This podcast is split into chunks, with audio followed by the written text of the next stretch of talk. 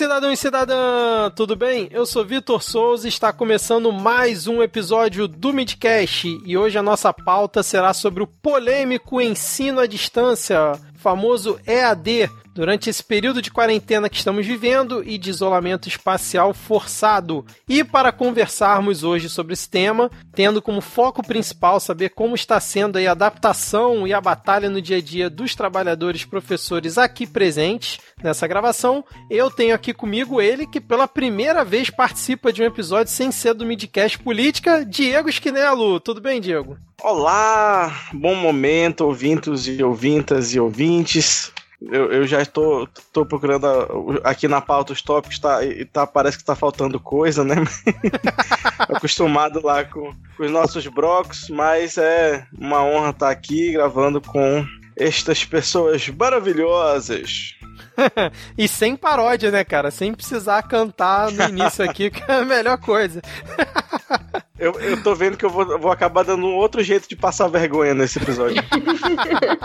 Bom, deixa eu seguir aqui a apresentação, porque quem está de volta ao Midcast, depois de ter participado recentemente justamente de um episódio do Midcast Política, lembrando que estamos gravando aqui no dia 15 de junho de 2020, a fã de guilhotinas, Júlia Matos. Tudo bem, Júlia? tudo bem, tudo bem, tudo bom, tudo bom com vocês, gente? Então, é, além do meu lado podcaster pitaqueira de política, né? É, quem, quem já viu, eu sou professora da. Já dei aula na rede pública, espero voltar. É, agora eu dou aula na, na rede privada, sou professora de história é, pego o fundamental e o comecinho do médio. Então, final do fundamental 2 e comecinho do médio. E assim, eu não gosto nem de chamar de EAD, né? É ensino emergencial à distância, porque não, a gente, a gente, a gente não foi preparado, eu não sei as meninas, mas eu, eu não fui preparada para isso, em momento nenhum da minha vida. É o EMAD, né? Ensino emergencial, é, não, e, EAD, né? Ensino emergencial à distância. Tem que botar mais um E aí na, na sigla.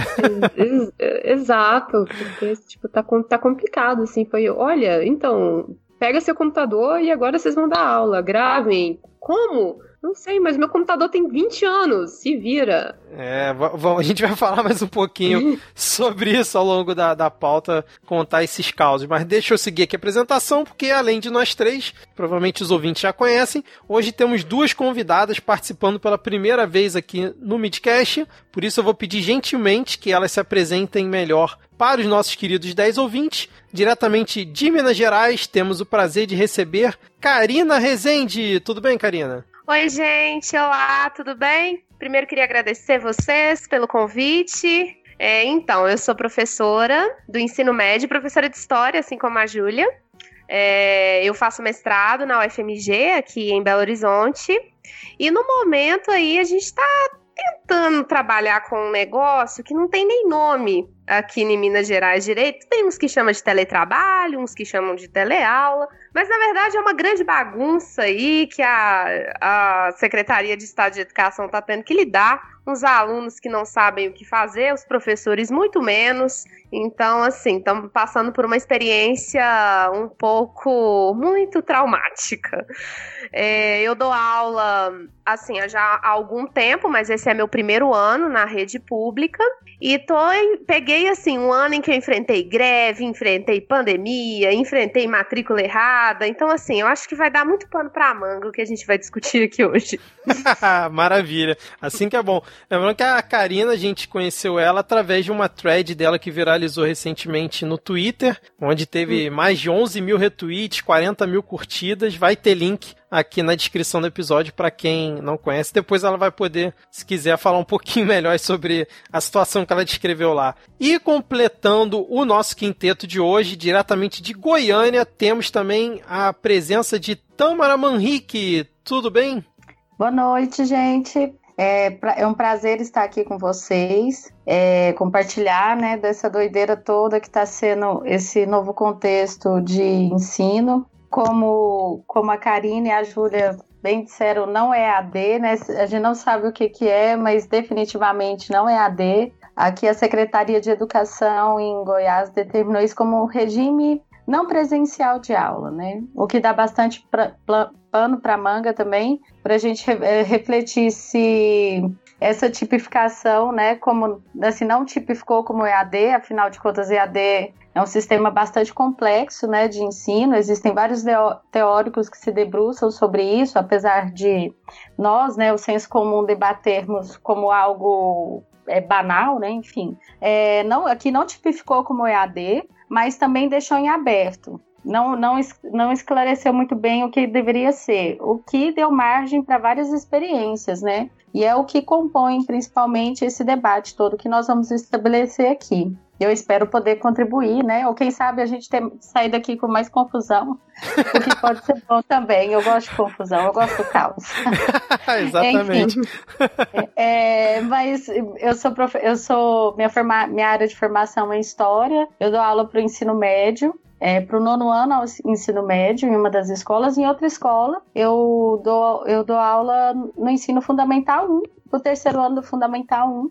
Assim, então atuo, portanto, como pedagoga. E assim, nesse contexto, principalmente, se, se essas duas atividades né, já são distintas, imagina nesse contexto. Que Sim. loucura. Mas enfim, vamos compartilhar um pouco. Muito obrigada, gente. Ou seja, só tem comunista aqui hoje, né? Tudo professor de, professora de história, bando de comunista aqui participando do episódio. bando de doutrinador. Nossa, exatamente. E avisar os ouvintes que não foi intencional que fossem todas professoras de história. É verdade. Aconteceu por acaso. É verdade. Bom, lembrando que até, esse... até, rapidão, até porque se o editor soubesse, ele com certeza não chamaria tanta gente de história que sabe que historiador fala pra caramba. Nossa, é verdade. Tudo palestrinha. Historiadora e professora ainda, meu Deus do céu. Não, você sabe, é, eu vou contar um segredo pra vocês que vocês não são professores, mas juntou três professores em uma sala, virou um conselho de classe. Não importa elas nunca se viram, viram o conselho de classe. De repente, ai meu Deus, mas você tem aquele aluno. Ah, pronto, eu vou parar, daqui a pouco eu vou pegar café. Mas falando em muita conversa e episódio grande, lembrando que esse episódio aqui é uma produção em parceria com o Não Pode Tocar, podcast lá que o Rodrigo faz parte, que ele fica fazendo jabá em todo episódio do Midcast Política. Lá também rolou um outro episódio falando sobre EAD, com as participações do próprio Rodrigo, né? Com aquela pistolagem habitual dele, com aquele discurso animador, né? A Fabiana Pedrone, o nosso querido Denis Almeida e a Aline Barbosa. O papo por lá ficou sensacional, teve quase duas horas de duração. Vai ter link na descrição desse episódio. E depois que você ouvir esse daqui, taca ali play lá no episódio 8 da terceira temporada do Não Pode Tocar, intitulado EAD Hoje e Amanhã. Bom, antes da gente começar aqui o nosso bate-papo, eu vou falar alguns dados que eu acho que é importante trazer aqui para os ouvintes, até para criar um cenário aqui é, para o nosso bate-papo de hoje. Segundo dados mais recentes do Ministério da Educação, atualmente o Brasil possui 47 milhões de alunos no ensino médio, e segundo dados do Censo do Ensino Superior de 2017, o Brasil possui mais de 8 milhões e 286 mil alunos de graduação, sendo pouco mais de 6 milhões e meio meio na modalidade presencial e pouco mais de 1 milhão e 700 mil na modalidade à distância. Além disso, segundo a Pesquisa Nacional por Amostra de Domicílios Contínua de 2018, divulgada no último mês de abril pelo IBGE, uma em cada quatro pessoas no Brasil não tem acesso à internet. Em números totais, isso representa cerca de 46 milhões de brasileiros. E em meio a esse cenário, junto com a pandemia do novo coronavírus e provavelmente tendo o pior ministro da educação da história desse país, estamos vivendo esse desafio aí dos professores terem que ensinar em meio ao caos. Então, para começar aqui o nosso bate-papo, eu queria começar perguntando para a Júlia qual era a experiência dela lecionando através de EAD ou EEAD antes da pandemia ou se não tinha como é que foi esse processo e qual foi a primeira reação dela ao saber que da noite para o dia tem que começar a ensinar os alunos é, através dessa modalidade à distância e depois a Karina e a Tâmara também podem ficar à vontade para dar o relato delas. É, nenhuma eu nunca tinha dado aula que não fosse presencial. O máximo que você faz é, tipo, é mandar um vídeo, alguma coisa assim. E geralmente, quando eu faço isso, eu trago, eu levo um pendrive e espeto na, na televisão da escola alguma coisa assim, mas depender da internet, eu nunca dependi, assim, até porque eu, eu, eu sou a professora que acha que aluno tem que anotar do quadro, eu não gosto de slides, assim, acho que é um complemento, mas não, não sou muito a favor daqueles professores que ficam só passando slide, principalmente para fundamental, eu acho que eles têm que escrever, até porque eles estão escrevendo, nossa senhora. Então, assim, não tinha experiência nenhuma, e de repente a gente tem uma reunião e, assim, na, no primeiro momento a gente achou que ia ser uma coisa curta,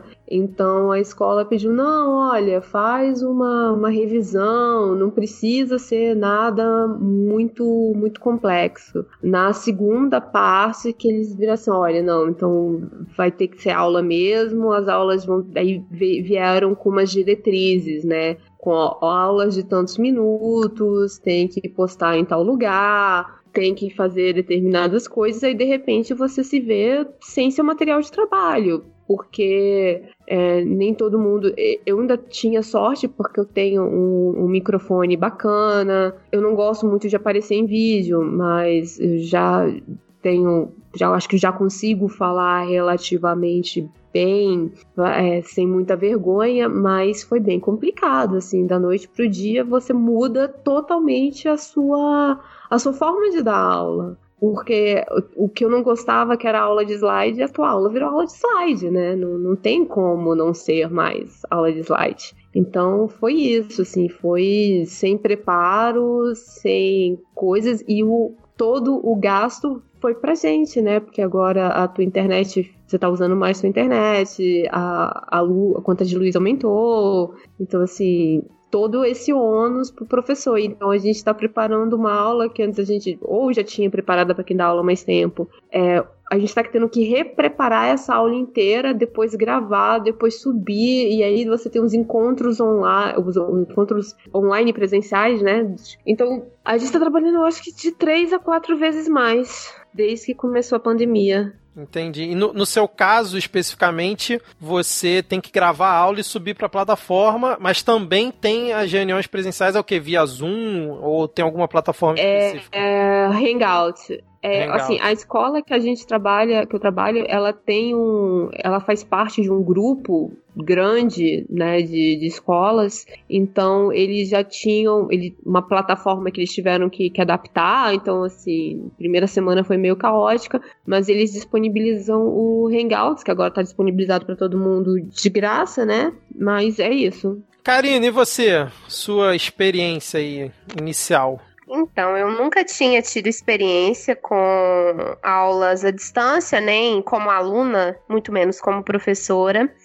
E pelo fato de eu dar aula na rede pública, tem assim uma série de agravantes, porque boa parte dos meus alunos não tem acesso ao que permitiria que eles pudessem fazer parte desse modelo de, de ensino, né? Então, assim, esse, eu até tava brincando com os colegas que eu entrei na escola no ano em que eu já me preparei para tudo. Porque quando eu cheguei na escola, que em Belo Horizonte, região metropolitana, a gente enfrentou enchentes fortíssimas e parte da estrutura da minha escola caiu. Então Eita. a gente estava está ainda sem muro, né? Parte do da estrutura mesmo física da escola rompeu. E aí eu cheguei na escola nesse contexto e o governo de Minas não pagou o 13 terceiro dos professores, dos funcionários da educação. Então, os, uh, os funcionários entraram em greve no final de fevereiro. E os meus alunos e boa parte dos alunos da rede pública de Minas Gerais não receberam livro didático. Antes, assim, da gente pensar em qualquer coisa, lá na escola e outros colegas que dão aula na rede, a gente não tem nem livro didático para os nossos alunos. Então daí já começa um problema de como eu vou pensar o ensino à distância para o meu aluno que perdeu a casa dele na enchente, né? Como que eu vou pensar o ensino à distância para esse meu aluno que não recebeu nenhum material?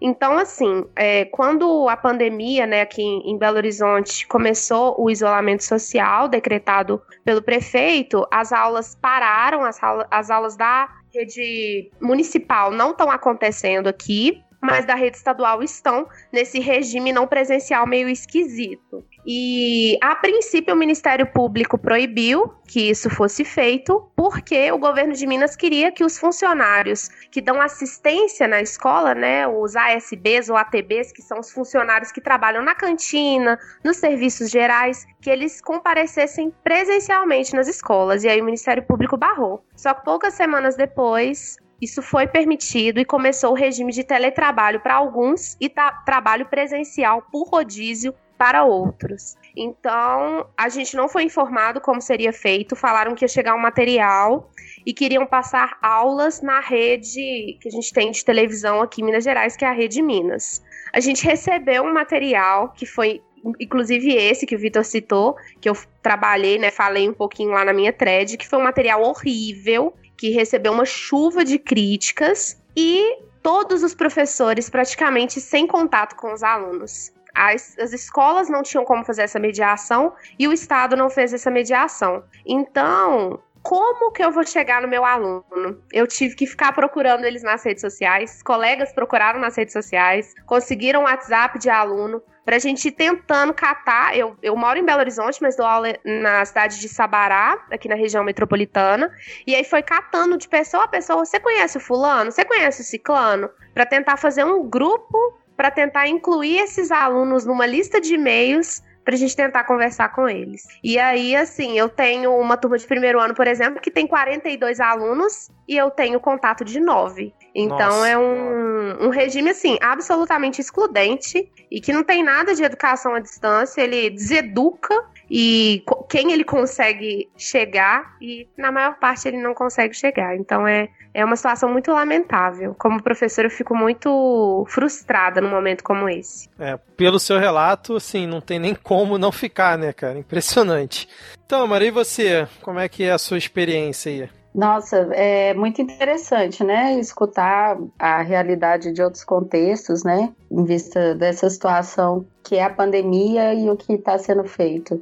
Definitivamente, ah, por exemplo, em relação a esse último relato, assim, a minha realidade foi um pouco distinta. Quando, no primeiro momento, assim, da pandemia, na primeira semana, as escolas né, ficaram meio stand-by, as atividades paralisadas para entender o que, que ia acontecer, se essa situação ia durar ou não. Quando determinou esse regime é, de, de aulas não presenciais, né, a, uma das instituições que eu trabalho, a primeira preocupação foi de situar conceitualmente a diferença de EAD, é, de homeschooling, aula online, principalmente para a gente entender o que, que a gente ia fazer, o que estava acontecendo. Isso foi muito, foi fundamental. Então, nesse sentido, eu sim tive um aparato da escola quanto à minha formação, sabe? Assim, eu já tinha acesso a essa leitura antes, porque num dado momento na minha na minha pós-graduação, eu fiz um curso de pós-graduação em História da e Cultura Brasileira e Africana na UFG, que envolvia as comunidades que, é, é, que era lá na comunidade quilombola, em Cavalcante, né, no norte do estado. Então eu ia só uma vez por mês, o restante eu fazia por, por EAD. E aí, você, primeiro, antes de entrar no EAD, você lê o que, que é o EAD. Trazendo para essa situação atual, eu percebo que definitivamente o que acontece não é EAD, porque conceitualmente o EAD tem um AVAS, né, que são ambientes virtuais de aprendizagem. Então precisa de uma plataforma. Então, sabe, algumas escolas adaptaram, por exemplo, a situação de Google Classroom e tal, mas não houve um investimento de se comprar uma plataforma, entende? De adquirir uma plataforma. Uhum. Enfim, como eu como eu estava dizendo, ah, teve essa escola que teve esse, essa preocupação conceitual, né, de situar a gente teoricamente, o que foi fácil, e de, posteriormente a preocupação assim, como isso chegaria até as famílias, né, como a saúde psicológica dos alunos e da, da, dos familiares, muita, muita leitura sobre as experiências que estavam havendo já em outros locais. Então, na, no, na, em outra instituição em que não houve esse preparo, me auxiliou bastante. E no resto, a escola investiu em formação da gente pensar umas doideiras aí, entendeu? Totalmente forma, fora da caixa, fora da norma, porque definitivamente o que, a bibliografia nos ensina, né, a esse respeito é que não dá para adaptar modelo de aula presencial em num contexto que não é presencial, o espaço não é mesmo, né? Porque esse, esse modelo de ensino não presencial, não importa se chama de AD, homeschooling, ele não tem uma parte fundamental que existe na escola, que é a, so, a sociabilização. E quando a escola perde isso, ela, ela perdeu uma, um elo fundamental que tem entre os alunos. Muitos alunos vão, assim, a, a parte que eles gostam da escola nem sempre é de aprender, né? É dali uhum. do colega, enfim, essas coisas. Então teve essa preocupação ou eu tive acesso a essa formação, muito curso. Eu estou fazendo um curso agora que assim me faz descabelar, porque eu tenho muita coisa para fazer, mas é um curso que está me auxiliando. Mas principalmente o ponto chave foi autonomia assim, os alunos de desenvolver um processo de ensino que, que os alunos tivessem autonomia e a partir disso alcançar uma aprendizagem significativa e que não fosse doloroso, mas de qualquer forma buscando a inovação, porque é, a impressão que dá é que mesmo que o regime de é, mesmo que as aulas presenciais voltem, acaba que vai ficar um, um, um, traço disso, né, que aconteceu. Eu acho que vai ser difícil dissociar dessa, dessa, dessas práticas tecnológicas que começam a fazer parte do ensino. Enfim, e outro ponto que foi galgado era de não ser conteudista, né, algo que eu levo assim para as minhas aulas, independente do contexto presencial ou não. Então eu tive que reformular todas as práticas. Isso deu tá dando trabalho pra caramba. Mas como eu tive a sorte de trabalhar num, lugar, trabalhar num lugar que me proporciona isso, em nível de estrutura mesmo, de investimento, né? Uma escola que proporciona isso, tá sendo interessante para minha formação. Só que assim, bicho, e meninas, sabe? Tô assim, ó, cortando um dobradíssimo. É muito, não é triscado não, é doído. Tipo, eu trouxe a, esco a escola veio para dentro da minha casa e eu me sinto extremamente exposta é, tem vídeo meu rolando por aí. Eu não gravo vídeo, eu dou aulas, eu tenho encontros, né? E outras coisas, outras ferramentas mais que nós desenvolvemos, mas aí tá a família lá assistindo a aula com você, sabe? Aumentou, hum. eu sinto essa sensação de fiscalização é terrível. Às vezes, quando você entra em determinados pontos, por exemplo, falar de coronelismo, eu moro em Goiás, né, gente? Então, pensa, dá trabalho? Então, a fiscalização, assim, é insuportável. E mesmo quando não tem fiscalização, essa sensação de exposição. Eu tô paranoica o tempo inteiro. Eu coloco um adesivo na frente da minha webcam, porque ela está. É sério. Certíssimo, porque tá às certíssimo. Vezes eu tô aqui, eu tô aqui enfiando o dedo num big e cheirando. e aí eu tô, tem uma câmera na minha frente. Cara, que inferno. Eu tô trabalhando aqui o tempo inteiro com uma câmera virada para mim. Isso, isso tá. Isso é, fora o acúmulo de trabalho, porque se por um lado está trabalhando muito quem que teve que adaptar a aula, né, para é, num formato mais convencional, para quem teve que inovar também, nossa, exaustivo, porque eu nunca fiz isso. Então, é, essa, além do acúmulo de trabalho, essa falta de privacidade, esse, essa coisa 1984, sabe? De ter uma Sim. câmera virada para mim o tempo inteiro é, é da crise de ansiedade, quase. É, se, se, o Mark Zuckerberg tampou a dele numa entrevista já tem um tempo, né? Apareceu o notebook dele com ela tampada, a gente tá liberado também, tá tranquilo. Não, eu tanto, não, eu tanto de grupo de WhatsApp, às vezes tá tomando uma cerveja ali, falando uma besteira no grupo e fica na paranoia de não estar tá indo no grupo da escola, no grupo do pai. Nossa, pelo amor. Ajuda, gente. Não, isso Ai, que, que a Tâmara falou eu tô vendo alguns colegas meus, porque eu e alguns colegas conseguimos utilizar pla aquela plataforma Google Classroom, mas de maneira totalmente autônoma. Mas a maior parte dos colegas estão em grupo do WhatsApp. Eu tenho uma amiga professora que ela tá mais em, em mais de 20 grupos de WhatsApp, porque cada Nossa. grupo corresponde a uma sala. E aí os alunos ficam chamando, e assim, você não tem privacidade nas suas redes sociais, porque o aluno fica lá, o professor, a professora, meu Deus, é, é uma coisa assim.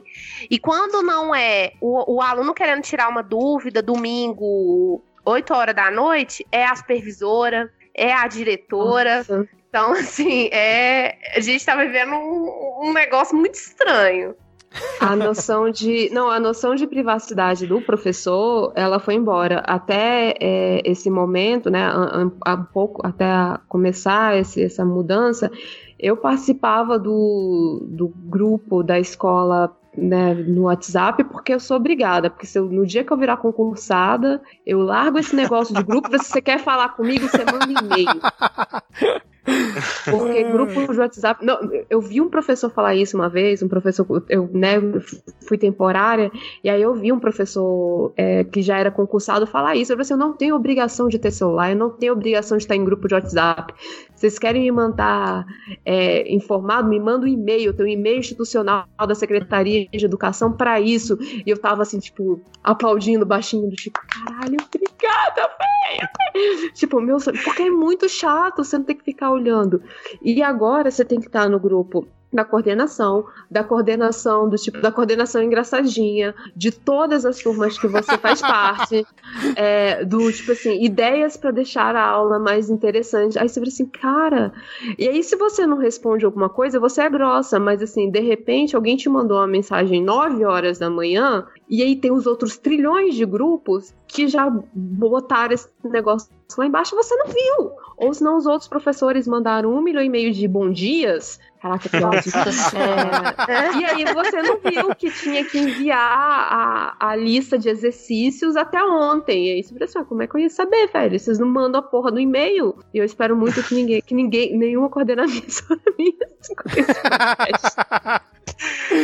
Então, gente, a Tâmara já é, comentou um pouco aí sobre a experiência dela, né, que teve acesso a, a alguma formação. E vocês, Karina e Júlia, né, vocês falaram, já adiantaram que não tiveram nenhuma formação, que não tendo suporte. Então, como é que vocês estão fazendo aí para se arranjar com as ferramentas online? Como é que vocês estão aprendendo a mexer nas coisas? Como é que tá esse processo aí para vocês? Ah, então, a primeira coisa que eu pensei em fazer era podcast. Porque, assim, bem, por, por que não, né? Eu não preciso mostrar minha cara e, e dá para fazer. E aí você descobre que não dá para fazer, porque você vai fazer podcast de 40 minutos e os seus alunos vão morrer de tédio. O que acontece? E aí eu falei assim: não, beleza, vou gravar, mas eu não quero que a minha cara apareça. Eu também faço parte do da galera do post pregado na, na, na webcam. E aí o meu irmão comprou um programa que grava a tela do computador né, sem restrição de tempo. E, e, aí eu comecei a fazer isso, né? Tipo, ficou a apresentação do, do PowerPoint, querendo ou não, eu não consegui não ser conteudista, no máximo eu faço umas piadas ruins, mas ficou muita imagem, no máximo foi que eu consegui mudar slides e a aula normal, assim, a diferença é que né, o pessoal pediu a aula, essas aulas gravadas de 15 minutos, o que obviamente eu não consegui fazer. Minhas aulas de Revolução Francesa tem, tem uma hora e vinte, uma hora e trinta, e eu, assim, vocês vão ter que lidar com isso, gente, me desculpa. Então, e o microfone que eu já tinha, então basicamente foi isso. O que eu tive, e aí eu tive que investir, o meu computador, ele é um computador antigo, eu comprei o meu computador quando eu entrei na pós-graduação, então, é, e eu comprei ele para escrever uma dissertação. Então, eu nunca, tipo, placa de vídeo, placa de rede, eu nunca tive, tipo, ele me atendia para escrever no Word, né? Sentar para montar prova, esse tipo de coisa ele fazia.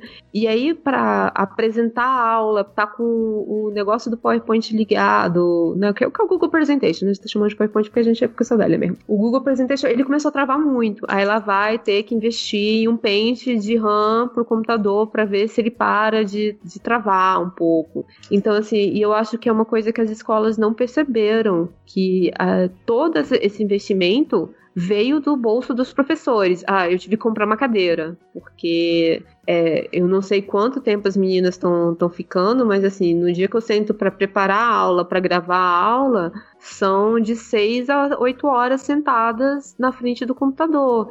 E aí as minhas costas não estavam aguentando. Aí alguém fez uma piadinha comigo. Ele falou assim: ah, compra essa cadeira logo porque a fisioterapia vai ser mais cara. Eu, é, faz, faz muito, faz muito sentido. E aí lá se foi mais um gasto que a escola, né, tipo assim, não vê como investimento, né?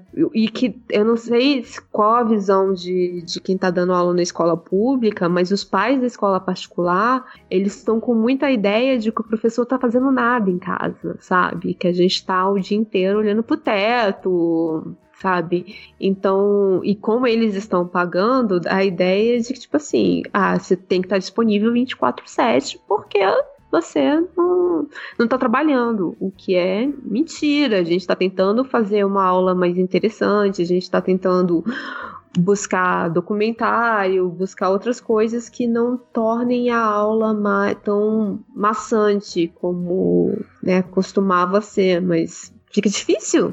E você, Karina? Então, assim, acho que toda a minha fala eu vou começar com, gente, é uma confusão.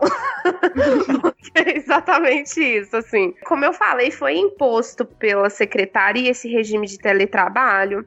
E aí foi informado pra gente que teria essas aulas na Rede Minas, que é esse canal da, do governo, e que eles receberiam esse material péssimo que eles receberam, que são os planos de estudos tutorados. E que, além disso, eles teriam um aplicativo, Conexão Escola, que teria um chat para conversar com os professores, porque eles estão preocupados com o diálogo e etc. Então, assim, o, o que foi passado para os professores foi o seguinte: olha, vocês vão desenvolver atividades complementares. Eu sou professora do primeiro ano do ensino médio, tenho turmas no primeiro e turmas no terceiro ano do ensino médio, nesse momento. E eu peguei a apostila do meu primeiro ano do ensino médio, e as meninas que também são professoras de história vão poder perceber um pouco da loucura disso que aconteceu. E a minha apostila do primeiro ano do ensino médio começava na invasão da América. Eu falei assim, tá errado! eu não tava dando essa matéria. Peguei o meu livro didático. Falei, gente, eles começaram pelo final do livro. E aí eu olhei, essa matéria nem tá no final do livro, porque a matéria é correspondente ao segundo ano do ensino médio. E aí o que, que eles fizeram? Eles pegaram com base num currículo que tem aqui de Minas Gerais, em que toda a história da humanidade até o século XVI não existe para o ensino médio. Então eles começam a estudar apenas o momento em que os europeus invadem a América. E aí eu falei, não, não vou aceitar isso não. Não PNE, alguém, alguém manda o PNE para eles, por favor? Pois é, Nossa assim, senhora. o livro didático, sabe? Assim, ele é simplesmente ignorado, as legislações, elas são ignoradas, né? E aí colocaram essa legislação, que é uma legislação que existe em Minas Gerais, que coloca esse como o conteúdo do primeiro ano. Eu fiquei muito é, abismada, eu já tinha preparado o meu planejamento didático tentando trazer uma perspectiva decolonial, tentando trazer uma perspectiva menos eurocêntrica possível, e aí ia focar com eles estudar antiguidade na Ásia, antiguidade na África, antiguidade na América e tudo mais, e não tinha nada disso. Então eu fui, preparei um material, preparei, comecei a preparar uns infográficos que demora demais da conta, mas tô, tô tentando fazer o esforço. Aí eu até criei um, um Instagram profissional para tentar é, comunicar com os meus alunos e tenho postado esses infográficos lá, inclusive para tentar ajudar outros alunos que possam estar tá precisando nesse momento, né? É arroba profa Karina Rezende. E aí, eu disponibilizei esse material para os meus alunos criei um bloco de atividades com base nesse material, que eu peguei livros que eu li na faculdade para transformar nesses infográficos e falei, beleza, vou disponibilizar isso aqui para os meus alunos e tentei gravar uns videozinhos. Eu até que não sou tanto assim de proteger um pouco assim Mr. Robot, proteger a, a webcam, não. Mas eu fiquei um pouco com medo, porque a gente sabe que o tempo que a gente vive não é brincadeira, né? Então, assim, eu gravei as aulas da tela do meu computador e aparecia no cantinho, mas só a minha voz. E disponibilizei para os meus alunos num vídeo não listado enviei para eles. E aí eu tive a notícia de que o meu material não poderia ser considerado como material base para os meus alunos, porque tem que ser só o que a secretaria produz como material fundamental. E aí o meu material do primeiro ano, ele fala que o colonialismo é a chegada dos seres humanos na América, ele fala que a culpa da, do tráfico de pessoas escravizadas do continente africano é dos próprios africanos. E eu falei, eu não vou usar esse material. Não tem, não tem a menor condição de usar esse material com os meus alunos. E aí foi aquele caos. Junto com isso, tem um aplicativo, Conexão Escola, que tem um chat. Agora, o chat estreou ontem. ele estava prometido para o meio do mês passado, em que você conversa com o aluno. Só que como eu falei com vocês, na minha turma de primeiro ano, uma das minhas turmas, tem oito alunos de 40 que eu tenho acesso. Então, assim, a gente não foi preparado para nenhum tipo de trabalho nesses moldes. Boa parte do funcionalismo público aqui de Minas Gerais tem uma questão geracional também, porque temos muitos professores mais velhos, muitos professores aí que estão na tentativa de aposentar e que essas pessoas, elas não foram instruídas de nenhuma forma. Falaram com eles assim: olha, você abre lá e passa para o seu aluno que ele tem que fazer a atividade do PET. E aí o professor fica assim: o quê? Nem entendi o que, que você disse. Porque não teve nenhum tipo de instrução realmente.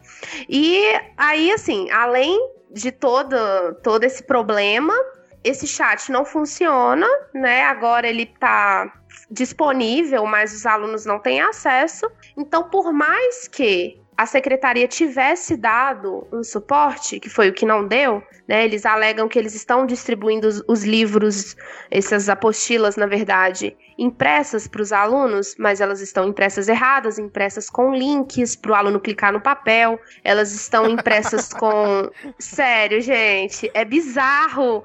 Tem a questão assim: assista seis vídeos no YouTube e responda a questão. E o aluno recebeu no interior de Minas Gerais, onde o, o, diretor foi levar não sei a quantos quilômetros da escola, ele recebe uma apostila em que ele só consegue resolver o exercício se ele clicar no papel. Então, assim, é, é uma brincadeira, sabe? Parece que eu sou uma palhaça dando aula. É um desrespeito absoluto. Então, é, os alunos não têm acesso, né? Por mais que eles tivessem sido preparados ou nós tivéssemos sido é, treinados para esse momento, não teria como se o governo não desempenhasse um papel de fato de política pública que seria permitir com que esses estudantes tivessem acesso a esses materiais e um material de boa qualidade, né? Porque qualquer coisa também não serve. Exatamente. E eu fico na dúvida se foi o Leandro Narlock que escreveu essa parte aí da história que você estava comentando aqui. Mas Cara, é... eu não duvido, hein? Eu não duvido. Mas agora sim, só seguindo aqui com, com a nossa pauta, vocês já comentaram, assim, já pincelaram a respeito dessa questão da relação é, de trabalho com os empregadores, né, seja o Estado ou a, a particular. Mas é, vocês acham que essa relação ela melhorou, piorou? Como é que tá essa questão é, do salário? Se vocês tiveram cortes, se não tiveram, se continua é, da mesma forma? E no caso aí para a Júlia e para a Tâmara, é, como é que tá essa questão também da mensalidade, né? Se vocês têm informação de que os pais pressionaram para redução, se teve redução, se não teve, como é que tá essa parte assim no, nos bastidores, né? Começando aí pela, pela Tâmara, por favor. Bem, eu tive corte de 70% em uma escola e 50% em outra. Eita. Aí no mais, o, o restante, né, proporcional ao que seria um salário mínimo, enfim, os termos da lei, de acordo com o seguro-desemprego, eu recebo né, daquele auxílio que vem por parte do, do governo federal. Mas, assim, as, as escolas. Teve o Conselho das Escolas Particulares aqui, em, é, daqui de Goiânia, eles se organizaram, né, e tal, e teve uma redução é, generalizada das mensalidades, né, até porque diminuiu o consumo de energia, água na escola, uma série de questões que justifi justificam, né, essa redução. Agora, do ponto de vista, assim, do, da relação, né, de trabalho, da relação com o patrão, ah, a pressão continua a mesma, mas a eu sinto muita pressão quanto à demanda, a quantidade de trabalho mas não, che não, não aconteceu numa situação de hostilidade ou coisa do tipo nesse contexto agora. Entendi, menos mal, né? Pelo menos essa, essa é. parte. É. Só faltar mais esse fator aí pra piorar, é. ainda mais. É, mas a pressão por, por produção, ela, ela acontece. Entendi. Não estou desconsiderando, desconsiderando isso, mencionando a questão de, de assédio moral, essas coisas mesmo, porque, nossa, em escola é arrochado pra ter essas coisas aí, ó. Tem pra caramba. Uhum. Mas não aconteceu, não. E por aí, Júlia? Aqui, aqui no, no, DF, aparentemente, foi. Fizeram uma legislação que as escolas grandes deveriam. As escolas sim, consideradas grandes deveriam dar um desconto, as escolas pequenas não. Porque né, as escolas pequenas vivem de paycheck de dependem muito do, né, da, da, prestação. Mas elas acabaram tendo que negociar com os pais dos alunos para não perder aluno, obviamente, né? Porque acho que não tem ninguém é, fiscalizando se o aluno está matriculado na escola, mas na hora que passar, provavelmente vai haver um aumento muito grande na procura para escolas públicas até porque, principalmente lugares que depend... onde os pais são comerciantes, que tiveram uma, uma perda de, de, poder aquisitivo muito forte. Eu tive redução de salário, né? Aquele acordo que o, o governo paga parte do teu salário, a escola paga outra. É, e aí depois a escola não pode te demitir pelo, pelo tempo que você ficou com. com é, é aquele acordo. A redução, de, né? É, a redução. É que tá, a, com a redução da jornada de trabalho, mas dá uma misturada, dá, tipo assim, não me chamo Júlia, alguém muda meu nome, cara, porque eu, eu, vai rolar uma terapia aqui. Não rolou é, diminuição da jornada de trabalho. Na verdade, houve um aumento da jornada de trabalho, assim, ou eu não sei, tá, eu sou de humanas, eu não conto muito bem, mas a, a, a jornada de trabalho que deveria ser diminuída não foi. E, e assim, pequenas coisas que deveriam, né, tipo, a segunda-feira eu não trabalho para escola, né? Então, segunda-feira eu não deveria estar fazendo nada da escola, a não ser que eu tipo me enrolei, alguma coisa assim, mas tecnicamente eu não trabalho. Aí segunda-feira eles marcam conselho de classe e aí eu tenho que aparecer e eu vou ser remunerada? Não. Por quê? Porque eu tô em casa, ora pois. Você saiu de casa para fazer esse conselho de classe? Não. Então, assim, a, o limite de onde coisas que eram bem certas quando você, né, tipo assim, peraí, se você quer que eu saia no meu contraturno, se você quer que eu venha num dia que eu não tenho que estar aqui, se você precisa de mim, né, em outro horário, eu tenho que estar recebendo por isso. Essa questão, eu acho que nas escolas ficou muito trocada, né? Ninguém sabe muito bem para que para que lado vai, porque eles acham que agora você está disponível 24/7, né? Então assim, ah, a gente vai marcar uma reunião para decidir final de bimestre. Quando? Daqui a dois dias. Amigo, não é só porque é uma pandemia que eu vou estar disponível daqui a dois dias, sabe? Tipo, taca, eu não tenho nenhum grande plano para sair de casa, mas é, é o mínimo de, de respeito é você avisar com uma certa antecedência, né? Então, assim, eu acho que são, foram esses, essas questões que, que coisa. E, tem, e também tem, eu, tem uma outra crítica que, que as escolas esqueceram, são os alunos com dificuldade de, de aprendizado, os alunos que têm dificuldade de concentração. É, esses alunos foram. A gente não achou ainda uma metodologia que, que abrace eles, né? Nessa, nessa aula emergencial. Então tá bem, em alguns casos tá bem complicado. Até para os alunos que não têm dificuldade já é complicado, né? Então, imagina para quem, é, no, inclusive lá no episódio do do Não Pode Tocar, eles comentaram sobre essa questão de, de quem tem, por exemplo, um, uma hiperatividade, como é que você senta um moleque 40 minutos na frente do computador, né? Se na sala de aula ele já não fica 20. É, e tem toda a interação. É, alunos com autismo, eu tenho aluno, eu tenho uma aluna que é down, sabe? É, é, é, muito, é muito complicado você. E assim, isso que eu tô na, na escola particular. Nas escolas públicas, é, esse sistema não iria funcionar, porque os alunos não têm.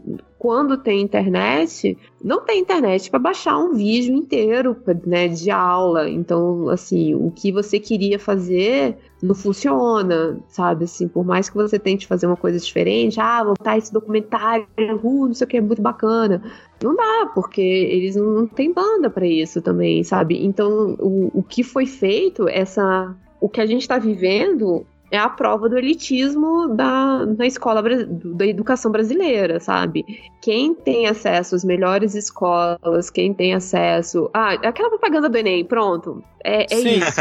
o outfit, né? Quem tem um outfit melhor acaba ficando de boa, né? E por aí, Karina, como é que ficou essa sua relação? Você que aí fica diretamente aí com, com o Estado, né? Como é que tá essa... Piorou, melhorou? Então, a gente está passando por um processo de precarização da, dessas relações trabalhistas, assim, né? É, a pandemia está escancarando muitas questões que já estavam latentes, mas aqui em Minas Gerais, é, o governo de Minas já tinha um projeto, assim, de pensar a educação não como uma política pública propriamente dita, não com a sua função social, mas desde quando a gente iniciou o ano letivo, a gente já viu uma série de mudanças, né? Teve mudanças na matrícula, o Estado que definiu qual aluno que foi para qual escola, por exemplo, lá na, na escola onde eu dou aula, em Sabará, uma grande é, desconsideração do trabalho das pessoas que trabalham nas secretarias, né? E dos próprios professores, né? Que os professores têm esse trabalho também de ajudar na enturmação. E aí, com o início dessa, dessa pandemia, corroboro tudo isso que as meninas falaram, né? Dessa questão da gente não ter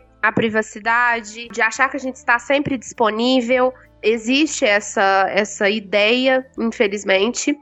E aqui é, eu não tive, a gente não teve corte de salário propriamente dito, mas a gente não recebe salário no dia.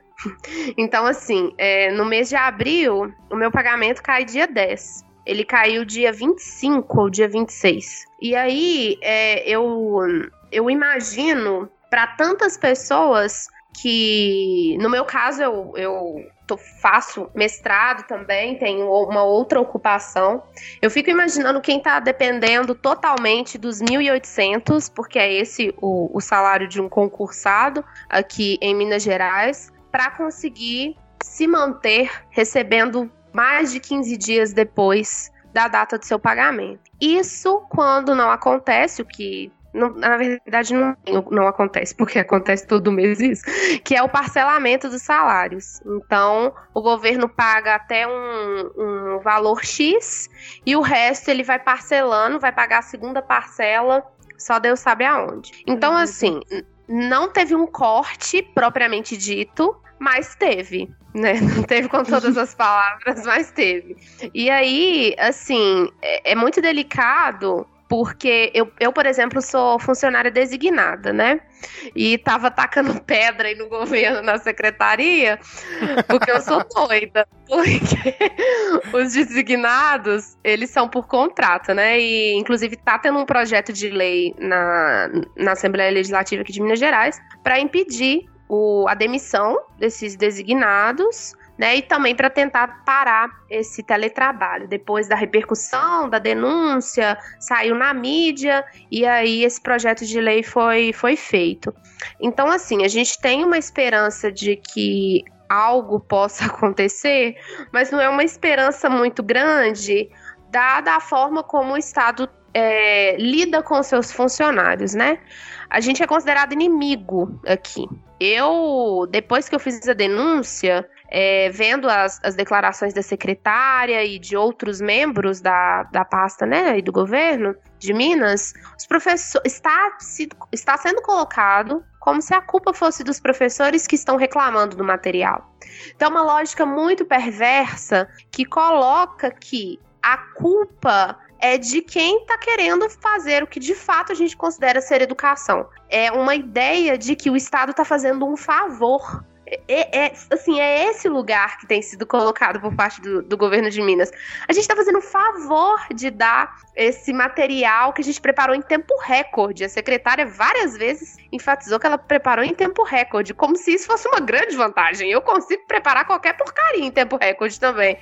Mas assim, tá sendo tratado de uma maneira como se eles tivessem que ser ovacionados por isso. E a secretária falou que Minas Gerais ia ficar conhecido realmente por esse regime de teletrabalho e realmente está ficando. Não é que ela estava certa.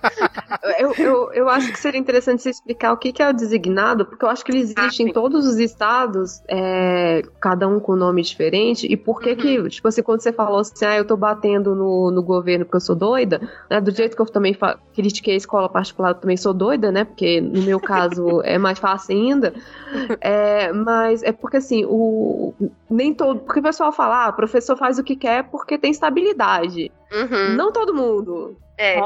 Pois é, aqui em Minas Gerais, a gente é, tá, passa por um, um processo desde o. não sei se de 2012 ou 2013, que a gente tem uma certa parcela do funcionalismo público da educação, especialmente, que ela não é concursada, ela não é um funcionário público propriamente dito. São funcionários que são contratados. Então, para vocês assim terem noção da loucura que é, eu vou dar o meu exemplo de, de como que foi. As vagas, elas aparecem no site como um leilão. Aí você vai no lugar onde em tese você vai poder ser contratado, que é uma escola, normalmente eles escolhem um polo, e aí você leva toda a sua documentação. E aí você fica na fila de acordo com o seu lugar na classificação. Você faz uma classificação online. Você passou no concurso ou não? Passei. Em qual posição? Posição X. Então aí eles vão te colocar na posição X. Aí tem um professor que não passou no concurso, mas ele dá aula no estado há 20 anos, então ele vai ter uma posição Y. Ele pode até ficar na minha frente, inclusive, que passei no concurso. E aí a gente vai para uma fila e fica esperando. É, no, esse foi o meu terceiro ano indo em designação. É, esse ano eu fiquei umas quatro horas mais ou menos esperando para ser chamada e eu era a quinta da fila. Então é um, um, um quase um, uma selva. Né, que você fica aguardando e aí você leva a sua documentação e aí lá tem um número de vagas que você escolhe. O meu contrato ele vai até o dia 31 de dezembro em tempos normais. Esse é o ponto. Por não serem tempos normais, é, o contrato ele pode ser revisto, digamos assim. E aí essa legislação que está passando na Assembleia Legislativa, né, esse, esse projeto de lei, na verdade, é para tentar impedir com que os designados, né, esses profissionais contratados pelo Estado para substituir vagas que ainda não foram de funcionários que não foram nomeados, impedir que eles sejam demitidos. Então, assim, a estabilidade, eu, por exemplo, que coloquei, né, expus a minha identidade com as críticas e tudo mais, posso ser mandada embora. É, se essa lei, de fato, não conseguir ser aprovada, eu não tenho total garantia que eu tô mantendo, né, o meu cargo, o meu emprego. E não sei também quando que eu vou ser nomeada. Então é, é uma situação muito delicada. Eu acho que esse momento da quarentena escancarou o que muito que. Eu não me lembro se foi a Tamara ou se foi a Júlia que falou, como que todo esse projeto do governo de Minas desse momento, do governo Zema, ele não foi um descuido, sabe? Ele foi um projeto realmente. Um projeto no sentido de eu vou dar qualquer coisa porque eu tô fazendo um favor. Educação não é favor, é direito básico, né? E lidar com a coisa pública é diferente de lidar com a coisa privada e, e eu acho que fica evidente como que a secretaria e o governo não tá sabendo fazer isso. É, Karina, do, aqui em Goiânia, todos os professores do município contratados foram demitidos. Eita. Todos. Pois é. Todos. E eles então, que foram demitidos no início da quarentena. Imagina, já estão alguns meses corridos aí sem salário. E já come começaram a se organizar a partir de agora, né? Porque aí o interessante. Vão chamar Opa. todo mundo de volta. Não tem perspectiva. O contrato, como a Karina disse, é muito vulnerável. Quer dizer, olha, eu não conheço um trabalhador agora que não tá com o cu na mão, né? Não, é, todo, todo mundo. Uhum. Porque é uma situação de colapso como essa demonstra como nós, né, classe trabalhadoras, trabalhador, né, somos vulneráveis diante dessa situação.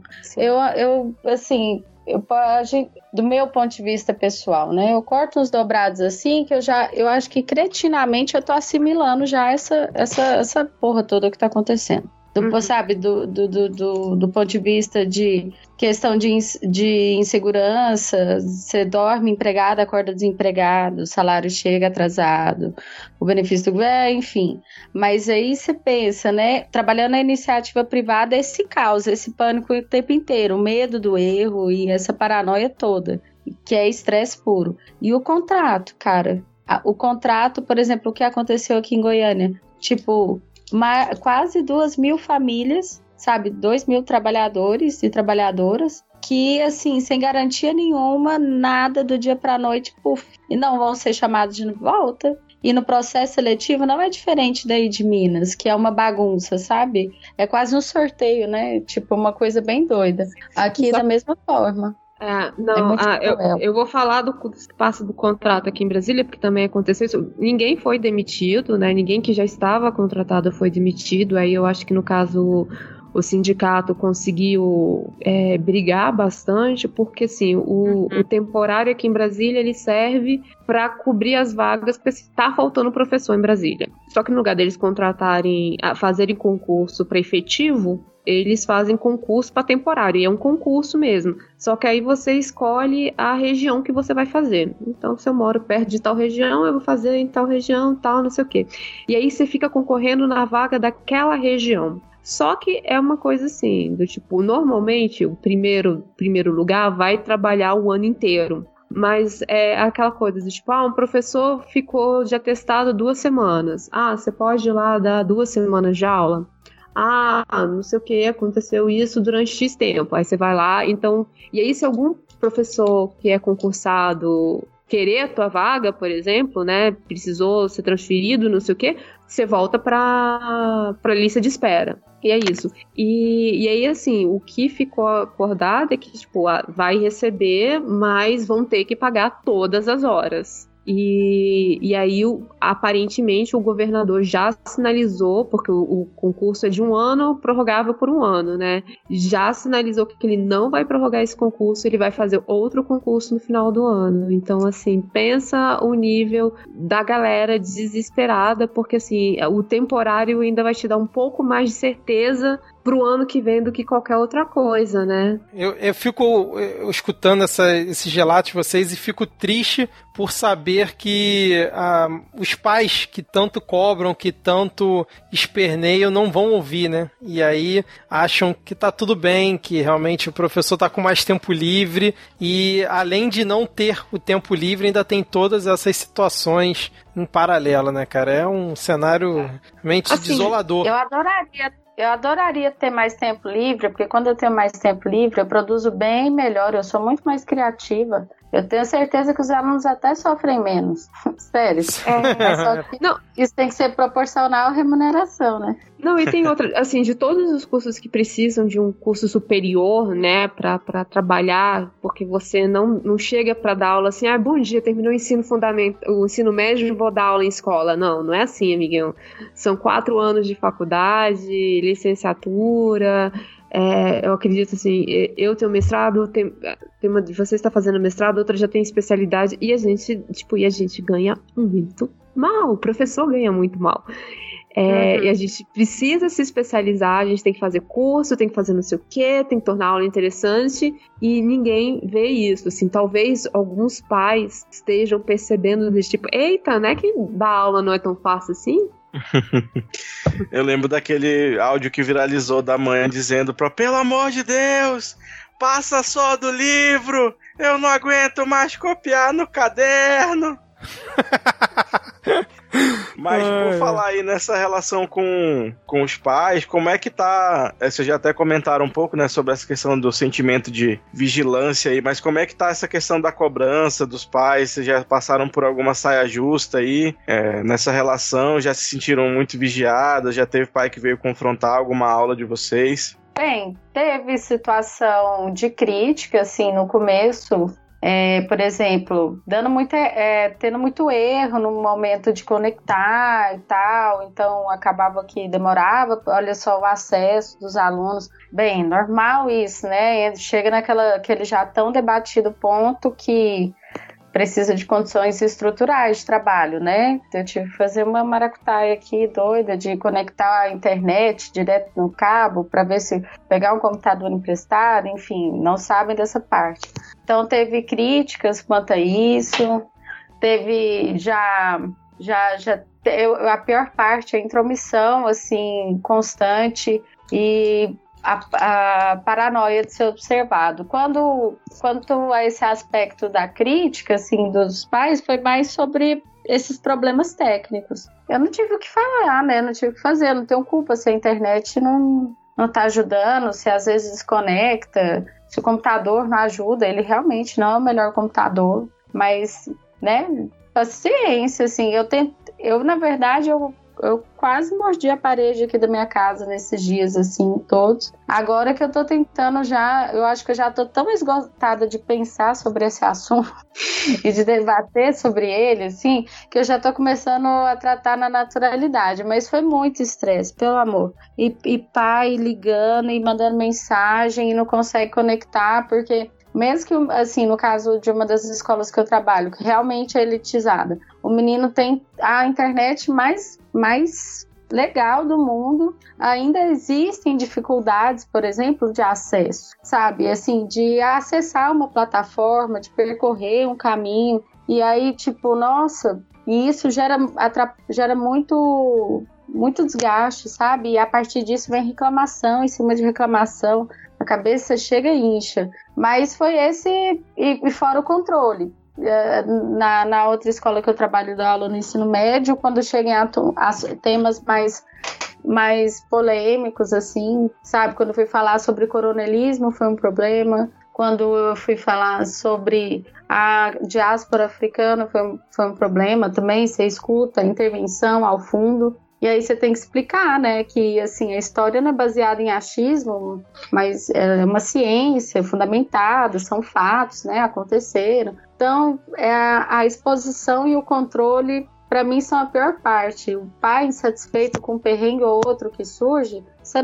assim, isso é normal do cotidiano de trabalho, sabe? Isso acontece presencialmente. Eu realmente, é, assim, lidei com as situações. A pior parte, assim, é dessa observação e do controle definitivamente. Como aumentou.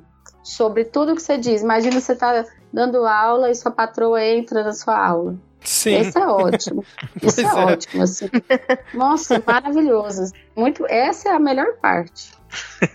e para você, Karina? Então, assim, eu acho que talvez pelo, pelo lugar de atuação seja um pouco diferente realmente essa relação com os pais, porque assim, eu vejo que muitos, assim, vou dar um exemplo não dos pais dos meus alunos, porque esses inclusive eu não tenho contato.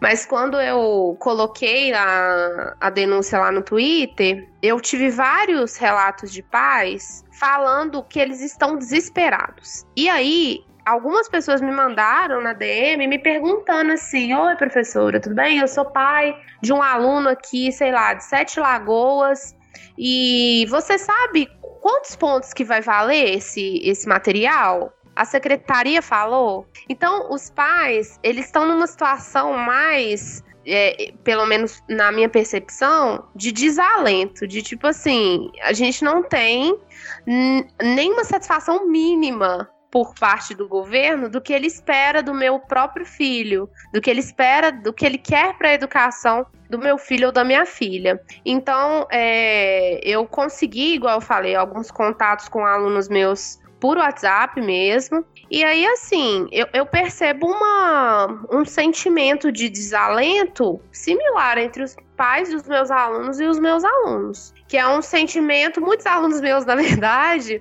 é engraçado porque Sabará é uma cidade da região metropolitana, mas tem muito um caráter também de cidade do interior. E aí os professores que moram lá contando que eles andando na rua encontram um aluno e falam: "Oh, e aí, como é que tá a aula online?" E aí o aluno fala assim: "Que aula online? O que, professora? Tem aula online rolando não?" Aí tem.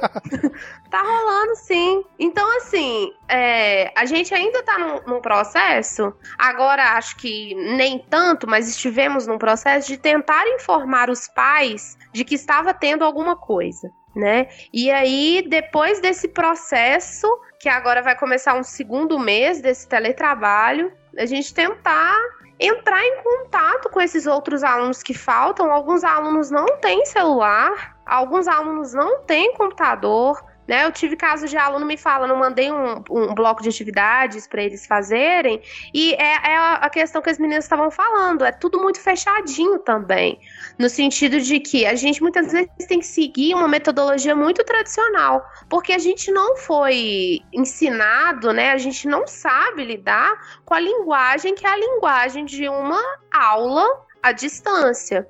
Então, muitos alunos meus que têm dificuldade para escrever, TDAH qualquer dificuldade, eles são assim apagados nesse processo. Eles têm que se encaixar, né? E Minas Gerais é um estado gigantesco e foi colocado um mesmo regime de estudos tanto para quem mora no centro de Belo Horizonte quanto para quem mora no Vale do Jequitinhonha. Então, é um, um, um, processo em que eu vejo, assim, em relação aos pais, que eles estão mais é, desesperados, sem saber o que fazer, e alguns, assim, vendo como que é difícil é, o ser professor, né? Vendo como que é difícil, muitas vezes, você lidar com, com toda essa questão da aprendizagem, que é uma aprendizagem social, não é só uma aprendizagem do conteúdo, né? Então, é, é uma situação Há um muito medo difícil. muito grande da reprovação, né? Uhum. Que, que, que, que eles têm. E, assim, vamos ser sinceros, vocês acham que vai haver reprovação esse ano? Não, Olha- vai ter não. Gente, não tem condição. Lá na minha escola eu falei, numa reunião, eu falei. Eu já tinha já brigado com todo mundo. Eu falei, ah, vou brigar em mais uma reunião, não tem problema. Falei, gente, não é possível que alguém vai ter coragem de reprovar um aluno nessas condições. Não tem a menor base. E eu vejo isso, os pais eles estão muito preocupados em saber. Meu filho vai formar no terceiro ano, porque ele tá trabalhando e ele quer, como jovem aprendiz, e ele quer ser contratado no ano que vem, mas ele precisa de ter terminado o ensino médio. Então são problemas de uma questão social, né, dessa desigualdade social que está realmente sendo cada vez mais potencializada durante esse, esse período da pandemia, que a gente fica sem saber o que fazer. É, é Ô. Karina, e sabe o que que é legal na sua fala? Reunir essas falas, né? Porque mostra o abismo, por exemplo, das experiências, entre as experiências, né? Que eu trago, por exemplo, da escola particular e que Uhum. você traz da escola pública. E Uhum. assim, eu acho que, que é muito importante sem é, falar cada uma da, da- da- né, e a Juliana, a Júlia também, né, falar sem mascarar as, a- as falas, porque olha só, né, todo, você traz umas questões assim que por mais que eu acompanhe de outro lado, né, e tal, acompanhe constantemente, eu fico escutando as coisas que você fala assim, ah, dessas questões sociais mesmo, né, que envolvem, nossa, bicho, eu não tô lidando com metade disso. Uhum. Nossa, isso tudo é, é- Essa diferença é abismal, né, cara? Nossa. Por exemplo, aquilo que você falou do currículo, daquele currículo que você é, que queria utilizar, primeiro essa uniformidade que é um erro, né? Uhum. E segundo esse, contando a história a partir do ponto de vista colonial, quem faz isso, né? A historiografia já revisou, revisou isso aí há muito tempo. Isso sim é doutrinação, isso é perigosíssimo. E, e é difícil você escutar da gestão escolar e das pessoas assim que, que seguem um papel burocrático de faz o que estão te pedindo. É porque você entrou agora, entendeu? Com o tempo, você vai acostumar que é assim mesmo. A gente não pode acostumar. Ai, cara. Que, Então, assim, Não é, nem- não é nem com, não é nem com o tempo melhora, né? Com o tempo você acostuma. Isso, você Olha, acostuma, eu você vai ficar calejada, entendeu? Eu vou te Ai. falar que a única vantagem que eu vi nesse ensino à distância, porque é, a gente tinha aquela, aquela coisa muito estruturada, né? Você tem X aulas para dar esse conteúdo, X aulas para dar isso, X aulas para dar aquilo. Até porque muitas escolas hoje em dia usam apostilas, né? Agora, com o EAD, tem alguém, tem alguém olhando? Não, não tem. Eu coloquei Revolução do Haiti, que é uma coisa que, que os livros didáticos, geralmente, quando falam, falam assim, meia folha. Eu Uhum. catei material, peguei podcast, não sei o que, e preparei assim: vai ter Revolução do Haiti e vai ter atividade sobre Revolução do Haiti, vocês vão ter que saber. É isso, tipo, esse foi o único, tipo assim, vamos dizer assim, ponto positivo, porque meio que tirou um pouco das amarras. E olha que Né? engraçado, porque ao contrário, assim, a minha situação é a inversa da sua. No sentido de que presencialmente eu tinha muita autonomia para fazer isso. Então eu defini o meu currículo com os meus alunos, com base, é claro, não tirei da minha cabeça, mas assim, com base em um, um estudo que conseguisse contemplar para além daquele estudo tradicional da história, né? Então eu peguei lá, estudar reino de Kush, Ashum, vamos estudar antiguidade na China, e peguei isso para trabalhar com eles. Quando eu chego na educação, nesse ensino remoto, eu tenho um plano de estudos tutorado que me diz que o aluno tem que fazer aquilo, senão ele vai tomar bomba por não ter carga horária. Ele tem que estudar aquilo. Mesmo que esteja falando que tem uma, tem uma pergunta, por exemplo, lá que fala assim: como, os in, como as pessoas barra indígenas viviam? Tem uma questão dessa, eu tenho que considerar que tá tudo bem separar indígenas de pessoas. Porque esse é o material. Você, enxertar você pode complementar, só que o que vai ser considerado pelo Estado e pela escola é esse material. Caramba. Cara, que nossa, que ódio. Eu, eu, eu entendo o, o que você está passando, mas eu, eu ficaria com. Eu, eu ia falar assim: olha, gente, mas então, tá tudo errado, tá? Exatamente. Eu, eu, eu, gente, eu fiquei com tanta raiva, eu fiz uma correção para os meus alunos. Falei, gente, copia o que tá lá na minha correção. Eles corrigindo as questões do PET. Então, por exemplo, tinham lá quatro alternativas que eles tinham que marcar. Aí eu pedi para eles fazerem um X em todas as alternativas e do lado dizerem: olha só, essa alternativa está incorreta, porque a gente não pode falar que isso, isso, isso, isso e isso. E aí eles ficaram assim: que isso, professora? Os poucos que, que eu tive acesso, né? Que isso, professora? A gente vai fazer isso mesmo? Claro que vai, ué. Não é ético da nossa parte a gente deixar um trem desse passar de qualquer jeito, né? é, não, mas é porque se torna. É porque eles vão ser seus alunos. E, assim, é uma coisa que, sei lá, vai que ano que vem, assim, ela, quem não trabalha com o terceiro ano, mas ano que vem serão alunos de outros professores de história. E aí eles vão vir com, com essa defasagem. E é tipo assim, Exatamente. olha, eu dei, eu tenho a minha consciência. Se você aprendeu ou não, eu não sei. Alguém da sala aprendeu, alguém vai dizer, a professora deu, uhum. sabe? Então, assim, se eu não estiver lá, eu sei que eu fiz o meu papel como educadora de, ah, peraí, isso aqui é, é, ignorado não pela historiografia, mas é ignorado no livro didático, porque eles acham que ah, é muito não, não, é muito rápido, não sei o que, não precisa. Não eu acho extremamente importante, eu acho que deveria ser visto. Então eu vou dar. Se outro professor não, não acha, como por exemplo, ah, querendo ou não, principalmente a gente de história, a gente acaba falando mais dos assuntos que a gente gosta e falando menos dos assuntos que a gente não gosta. Então eu passo por a América Latina, né, a independência das Américas Latinas, meio que batido. Opa, aconteceu, aconteceu, gente. Ó, eles ficaram bravos. Aí veio, tem, tem um Bolívar, tem um monte de gente, todo mundo ficou, todo mundo ficou independente, menos o Brasil. Aí vem o próximo tópico, que é a Revolução, que é a Secessão Norte-Americana, que é minha, que, é, que, é, que eu gosto de falar. Pronto, aí são 15 aulas de, de revolução, com vídeo, com não sei o quê, com porque, querendo ou não, é, a gente acaba passando isso. Tem que falar? Tenho. Mas umas das coisas a gente fala com mais amor, outras com menos, né? Então, não, não tem como dizer, tipo assim, não, dei todo o conteúdo com todo amor e carinho. Uhum.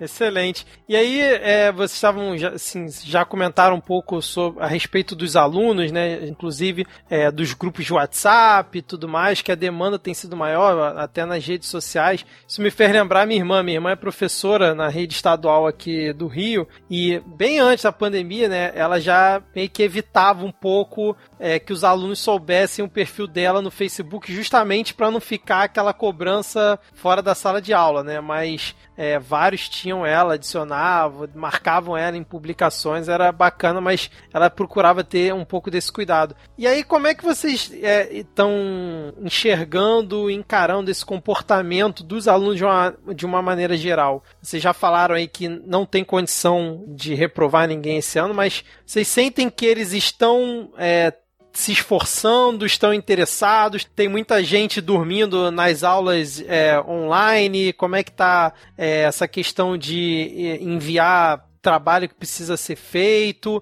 E aí, se vocês tiverem também algum relato de, de aluno PCD que não esteja conseguindo acompanhar as atividades, já a Júlia até comentou, né, que ela tem aluno autista. Se tiverem algum outro relato para para passar aqui pro ouvinte, até para o ouvinte ter cada vez mais profundidade do quão é, grande é esse problema de, e quão complexo é, né? Quantas camadas ele possui. Olha, é, sobre a questão do engajamento dos alunos. Ah, flutua, né? Varia como acontece numa, numa sala de aula normalmente. Você tem um universo de pessoas ali, você alcança tantas, né? Quando você faz uma coisa muito massa, isso é assim, uma coisa diferente, não é diferente necessariamente. É, quando você adapta a linguagem melhor a eles, isso aumenta. Mas enfim, de qualquer forma, uma sala de aula tem essa variação de engajamento e tal. Eu tenho, por exemplo, a, a, mas a participação nas aulas diminuiu consideravelmente. Então, eu tenho menos alunos participando. Por diversos motivos, né? Tem gente que não tem internet bacana em casa, tem gente que não tem internet em casa, tem gente que tem internet em casa, mas às vezes não sente aquela motivação, assim, porque, poxa, tem um curso que eu estou fazendo que dura duas horas. Eu assisto ele durante duas horas e eu fico pensando só nos meus alunos. Como, como é difícil você ficar parado numa tela assim, móvel. Isso não existe, né? Então, eu penso bastante neles, porque é difícil para mim. Então, tem aqueles que são não são muito que estão lá, mas não são muito motivados, e tem a, tem tem uma parcela de alunos que eu percebo assim, principalmente entre as crianças, que esperam o momento da aula porque elas estão super estressadas em casa. Então é um momento ali de dar uma extravasada, ver os colegas, sabe? Então eles, as crianças, né, que têm acesso a isso, né, não são todas, por conta dessas, dessas, dessa dificuldade de acesso, seja lá qual for, que acontece, é, elas gostam mais do que os adolescentes. Os, por exemplo, para minhas turmas de ensino médio, olha só, eu estou dando aula pelo Instagram, fazendo live no Instagram. É complicado. É, olha só como é complicado esse tipo de linguagem, né? Então, assim, eles têm. Assim, é difícil eles ficarem comunicando comigo, interagindo pelo chat, mas ainda assim tem, sabe? Ainda assim tem interação, é bacana. E aí, pensando mais agora para o ensino médio, a maneira como eu vi para desenvolver os temas, eu tive, pelo que as meninas estão falando, eu tive mais liberdade na abordagem do, dos conteúdos e na forma de elaborar o trabalho. Então, eu escolhi não ser conteudista, e aí eu aproveitei, em vez de ficar passando lista, lista, lista, já que a escola não trouxe essa exigência, eu trabalhei mais leituras, assim, para eles lerem Veias Abertas da América Latina, entendeu? Ah, por exemplo, quando a gente estava estudando neocolonialismo, ler um artigo científico mesmo sobre as companhias majestáticas na África. Ou se não, ler O Coração das Trevas do Conrad. Então, assim, já, sei lá, vai que eles gostam de ler, vai, porque sei, eu pensei que ficar passando lista, exercício, ficar treinando, sabe? Como se eles fossem um monte de bichinho adestrado ia causar mais estresse neles. Porque eu não posso ser hipócrita de dizer que tem dia que eu abro essa tela aqui e eu vejo eles com uma cara de morte. E eu tenho vontade de morrer junto com eles, né? Uhum. Então, então, uma preocupação que houve em vista dessa liberdade que eu tive de abordagem de temas e, e, e como trabalhar o conteúdo foi, na medida do, do possível, ser mais ameno, aliviar. Então, eu tenho esse retorno, mas não é massivo. É, é são consigo conquistar poucos, digamos assim. Essa falta do, da interação pessoal foi a morte para mim, é a, a parte mais difícil de lidar. Porque assim, você está no trato, no traquejo pessoal ali com os alunos todo dia, você cria uma afinidade. É, por isso que o Paulo Freire escreveu aquele livro lá, Pedagogia do Afeto. Não, não tem a ver com estrelismo de professor, mas que antes da, não existe educação sem o fator humano, né? Sem, que, sem querer parecer mística, mas não tem nada a ver com isso, porque realmente é importante.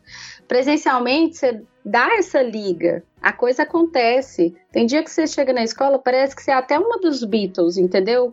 Assim, galera curte você.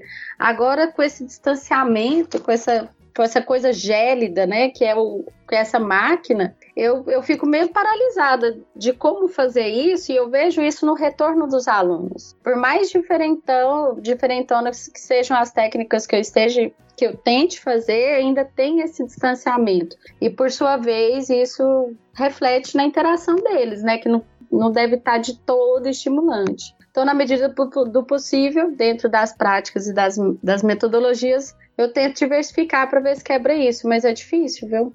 Excelente relato, né? E você tocou num ponto aí que agora passou aqui pela cabeça, que é a questão emocional, tanto de vocês, professores, quanto dos alunos, né? Que a gente. É, o problema é tão grande que a gente até pouco arranhou em relação a isso, né? Mas aí depois, se mais para frente vocês quiserem comentar, mas passar a palavra aqui para para Júlia ou para Karina comentar as experiências delas com os alunos. Ai, é assim, eu, eu vou ser bem sincera, é, eu, eu brinco muito com os meus alunos que tipo assim, eu, gente, eu fui eu fui adolescente, eu tinha muita preguiça de sala de aula, é, não que eu achasse que eu aprendesse sozinha, sem professor, mas às vezes você tem, pô, 8 horas da manhã, é, eu tenho esse tom de voz que as pessoas, né, falam que é extremamente calmo. Então eu sei que eu tenho que aluno dormindo na minha aula. Eu tenho plena certeza. Que aluno entra no chat, né, para dar o contar a presença, porque querendo ou não, uma das formas que a gente está contando a presença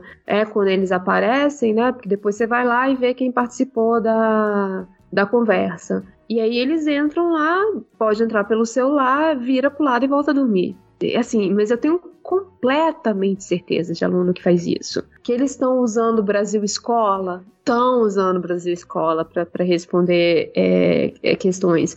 Infelizmente, eu adoraria ter passado, quando eu estava falando de, de Revolução Francesa e Revolução Americana, o conto das duas cidades para os meus alunos lerem. Mas eu, infelizmente eu não tenho esse, essa autonomia ainda, porque às vezes não é só o, os pais, a, a, escola que é conteudista, conteudista, os professores, né, que são os pais querem ver os alunos fazendo lista de exercícios, sabe? Os pais querem saber o que, que você está passando. Então, peraí, quantos exercícios essa professora passou? Por que, que não tem um monte de exercício aqui?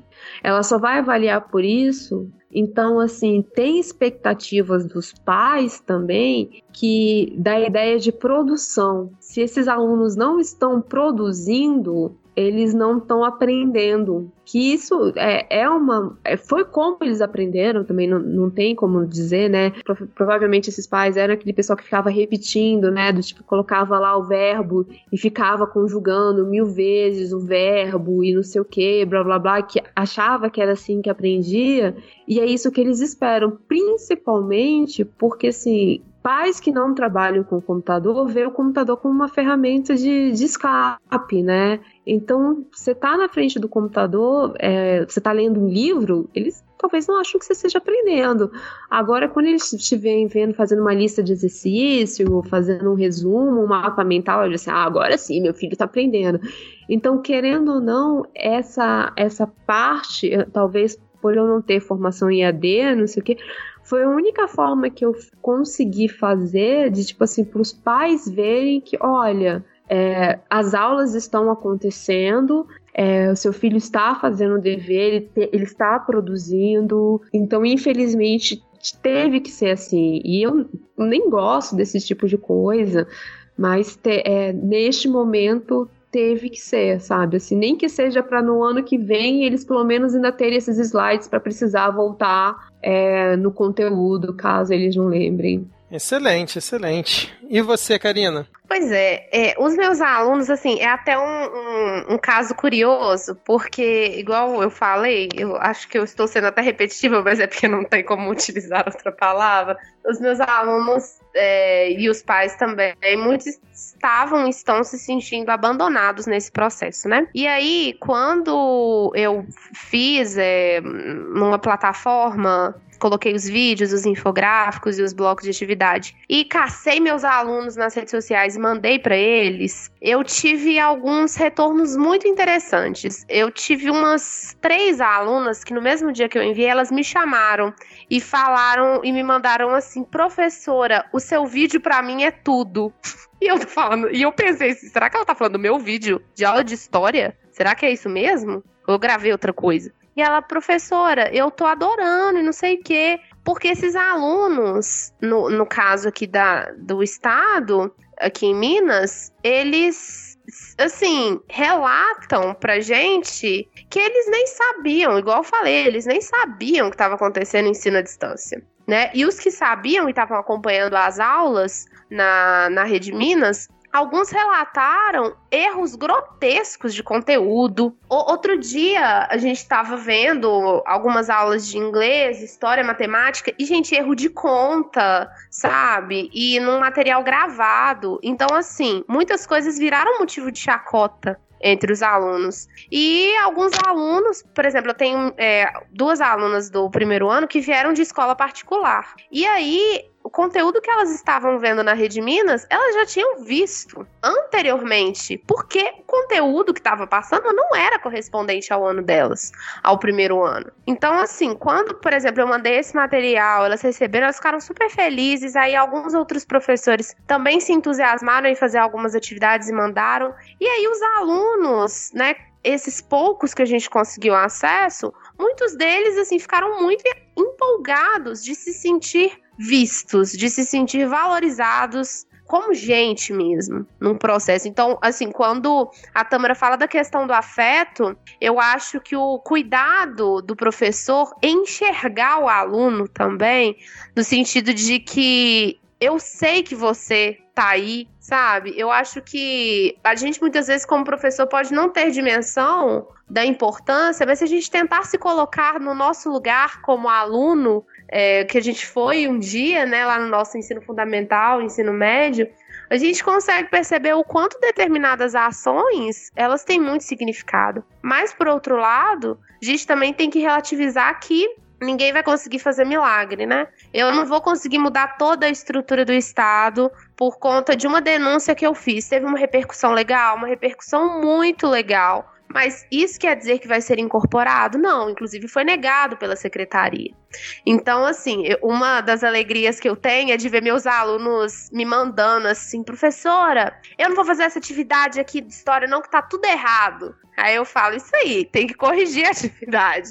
Então, eu vejo assim que é, essa questão do aprendizado, né? A gente aprende na escola habilidades socioemocionais, né? A, a, própria socialização, a gente aprende questões sobre nós, né? Sobre a construção da nossa própria identidade. E eu vejo em muitos alunos nesse momento que eles estão tendo um, um processo de questionamento mesmo da, da estrutura do poder até. Eu vejo em alguns alunos meus uma revolta que eu fico pensando que é, eu explicando conteúdos, talvez eu não conseguiria ver essa revolta neles o, se não fosse através de uma denúncia. Então eu fico muito, muito feliz isso em outros colegas meus também que se manifestaram e, e né, questionaram. Mas de maneira geral, eu não sei como os meus alunos estão lidando. Eu sei que eu sou professora do terceiro ano e os meus alunos do terceiro ano, muitos trabalham, né? Então eu sei que alguns deles não acessaram. Teve um aluno que me mandou falando, professora, me desculpa eu não ter acessado a sua, a sua página ainda. É porque eu tô trabalhando muito esses dias. E aí eu não tô tendo como acessar. Tem problema? Eu tenho que te entregar amanhã? Eu falei, não, é daqui um mês, né? Eu dei um, um prazo para eles de um mês para eles fazerem lá 10 atividades. E aí eles assim, é, é, muito triste, sabe, gente? Porque aí a gente percebe também o alto do nosso privilégio. Eu olho para os meus alunos e eu fico cada vez mais indignada de eu, como professora, estou sendo tratada com total desrespeito nesse processo, né? Estou sendo tratada, inclusive, como inimiga do Estado por fazer uma crítica que é válida, porque eu quero que eles tenham um ensino decente. E os meus alunos são tratados como nada. E aí, quando eu vejo como me trata, eu fico muito triste. Mas quando eu vejo como trata os, os alunos, alunos da rede estadual é lamentável, é, é de cortar o coração e a gente se sente assim meio de mãos atadas, né? O meu relato é sempre tão bad vibes. Aquela animação aqui, o ouvinte escutando, né? Aquele, aquela perspectiva boa de futuro que a gente tem aqui. A gente ouve falar e entende por que, que mineiro faz pinga tão boa. pra, ajudar a esquecer, pra ajudar a esquecer as desgraças.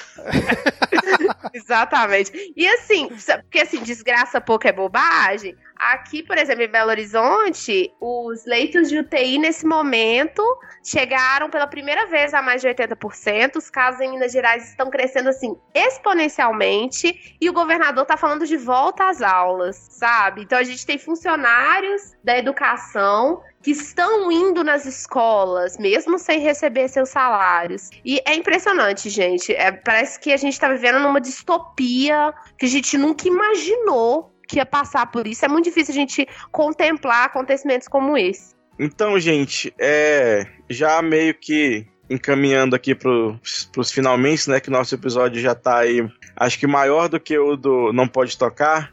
Eu queria perguntar para vocês assim, se vai dar, se vocês conseguem vislumbrar algo de positivo saindo aí desse, desse período, ainda que na marra, né? Se, se de alguma forma vocês acham que vai rolar alguma valorização, é, ou se realmente o, o, os impactos que essa educação remota vai trazer, se ela veio para ficar, algumas ideias que vocês possam ter para melhorar a experiência para vocês e para os alunos. Então, fica aberto aí para vocês comentarem.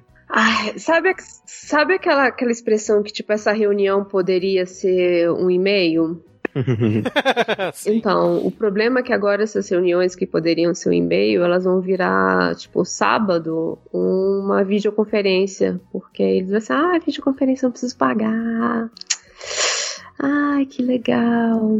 Então, assim, é, eu vejo que, querendo ou não, a gente. O professor teve que, para variar, aprendeu a tirar leite de pedra, é, aprendeu a, a rebolar. Isso, é, isso talvez, assim, tipo, possa melhorar as nossas aulas, por exemplo, o Google Classroom é uma coisa que eu gostaria muito de continuar utilizando é, nas minhas aulas regulares, nem que seja assim, só para passar resumo de, de aula, de ter alguma coisa diferente, mas eu não consigo ver é, aula sem aula sem ser presencial, porque aquela coisa do tipo tá olhando pro aluno, né? Quando eles começam a, a inclinar a cabecinha, que você já sabe que tipo assim, perdi.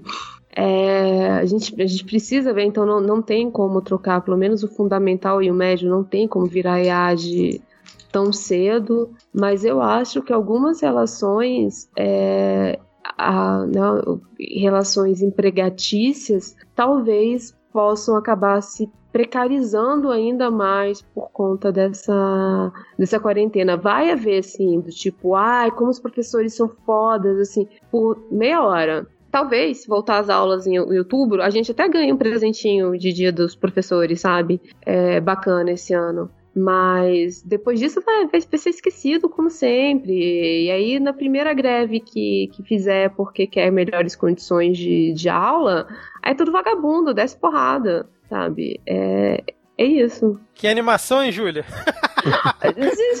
não é, é, é, pura, é pura verdade. Pura realidade, é pura realidade. Nossa, sim, com mas certeza. Eu compartilho do ponto de vista dela. Eu, te, eu fico extremamente temerosa sobre esse o que fica dessa experiência agora. Porque tá, pode ter alguma assim, tem coisas que nós aprendemos, tá? E elas vão ficar. gente, é difícil desaprender algo, né? Cá entre nós. Então tá, elas bem provavelmente fiquem, mas em qual contexto? Para quem tem estrutura, né? Novamente, a gente entra nos abismos sociais que a educação escancara. Então, vai acontecer para quem isso e como e no mais esse do que sobra, sabe, o que vai ficar dessa experiência, acho que vai ser bem o que a Júlia falou mesmo.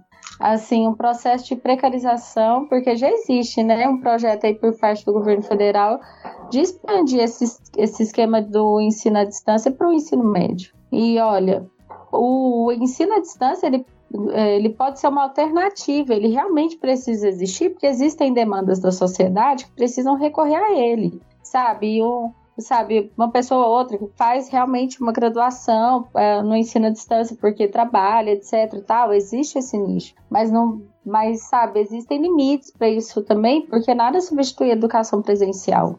Não, Principalmente eu acho, na... desculpa, eu acho que o, o, é, o EAD para o ensino médio ele funcionaria muito bem para o pessoal que, que estuda à noite, né? As, é, as turmas mais avançadas não são as turmas de alfabetização, obviamente, do, do EJA. Aí eu acho que, que funcionaria. Se, se você tiver condições de, dessas pessoas tiverem condições, funcionaria, porque até é, é uma coisa que, que eliminaria tempo. Eu acho que assim, você não tem como alfabetizar uma pessoa via, via computador, desculpa, é, é impossível. É, eu não sou da pedagogia, mas acredito que não role. É, mas o pro EJA talvez funcione. Pra Sim, mas o, o medo é só pensar, por exemplo, para é, assim, uma educação à distância, enquanto num projeto de ensino assim, do, do, né, do Estado, é porque ela vai servir para quem? Para a educação pública, né? Para as, as classes sociais mais pauperizadas, porque o Playboy vai continuar estudando na escola particular. Aí vai voltar, vai reforçar mais ainda esse ensino tecnicista. O medo é isso, entendeu? Uhum. É, aí, tipo, a educação a privada de qualidade, porque tem as escolas de bairro que são ruins também, né? As escolas privadas de qualidade formam, né? Assim, é, tem, tem instrumentos que, que, que formam, assim, indivíduos prontos para entrar numa faculdade de, de, medicina, se quiser ou não, e aí a classe trabalhadora vai continuar, assim, tendo acesso só ao EAD, quais serão as possibilidades? E pensando do ponto de vista de ascensão de classe mesmo, né? Sendo bem, bem, bem, bem técnica nisso. É bem, bem, bem escrachadona. Me preocupa isso, porque vai aumentar talvez mais ainda o abismo. Fora o desmonte da universidade pública, que é outra preocupação imensa, né? Ah, a, a, a ideia da, das faculdades particulares, pelo menos, já é toda a licenciatura virar EAD, né, cara? Uhum. Que eu acho, o que eu acho extremamente problemático. É você né, fazer uma. Primeiro que vira licenciatura de dois anos e, e, e, e AD, o que eu. Tem algo de errado aí. Mas uhum é, quando é, o que você falou faz todo sentido. Tipo assim, quem vai para a faculdade, quem vai ter condições de ir para a faculdade pública, vai fazer seu ensino tranquilo. Quem vai poder pagar uma, uma escola boa, privada, vai continuar tendo né, aquele ensino, aquele ensino médio gigante com né, com um milhão e meio de coisas, mas o pessoal que, né, para as escolas públicas talvez seja até uma forma de você diminuir o quadro e ficar mais barato também, né? É. E aí volta naquilo que você estava falando, que de, pensando nas possíveis heranças desse período, é a precarização do trabalhador. Como é que vão ser esses conselhos de classe não remunerados, sabe? Ah, como vão utilizar esses mecanismos para diminuir nossa carga horária só no salário, não uhum. na prática, né? Isso que você falou é realmente pontual. Eu acho que esse, esse ponto da precarização do trabalho, eu acho que vai ser, na minha opinião, o maior legado pós-pandemia para a área da educação. Pelo menos do, do, lugar onde eu falo, eu acho que sim. Porque eu vejo que, além dessa questão da gente sempre estar tá disponível, além dessa questão é, da gente ter que agir de uma maneira como se tudo que a gente fizesse fosse muito fácil, né? Fosse muito. Daqui dois dias tem um conselho de classe, daqui dois dias você tem que entregar todas as notas. É, eu também percebo um processo de inutilização do professor.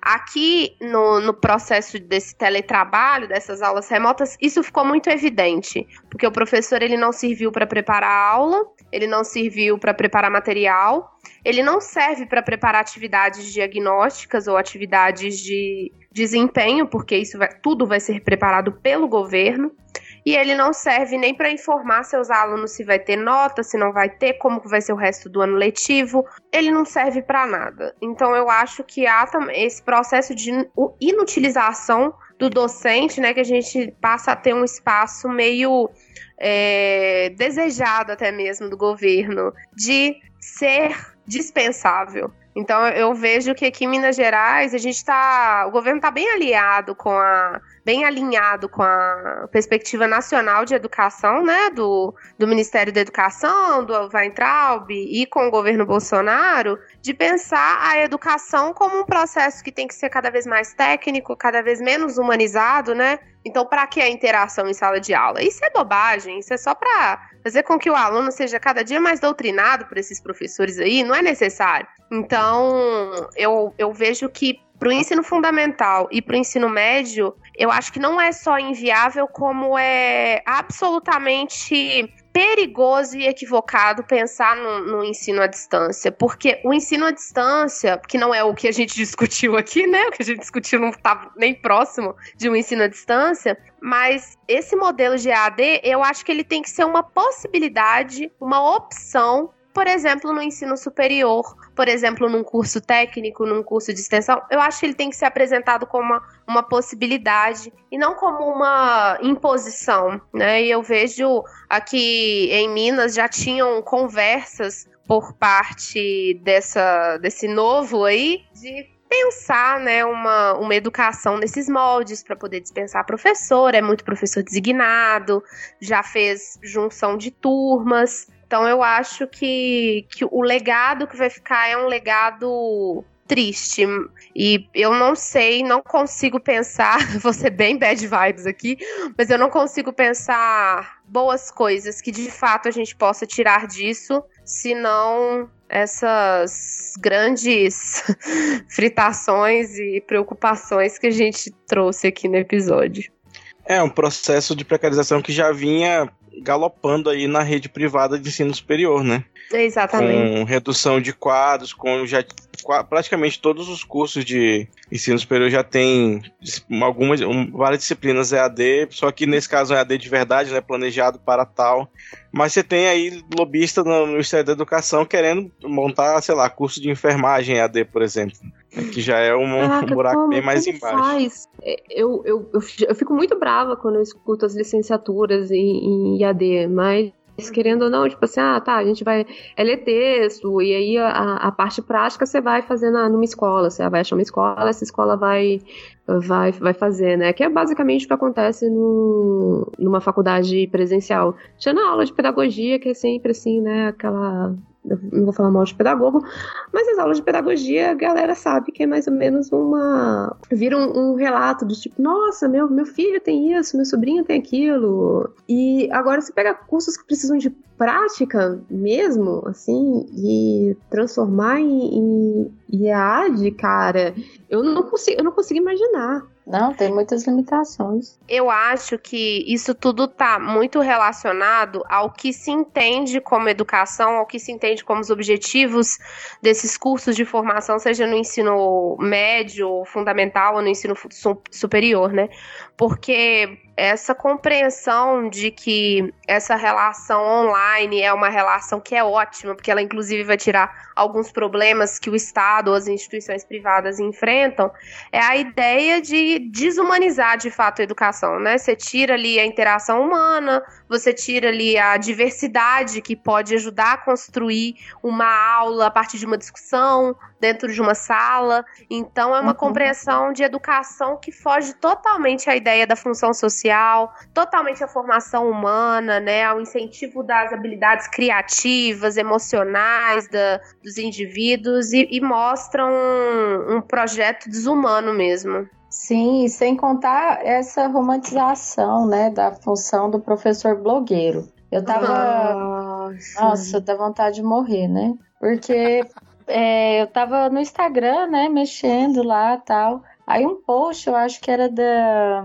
da. da Mídia Ninja. É, acho que era. Ou da revista Fórum, não sei, gente.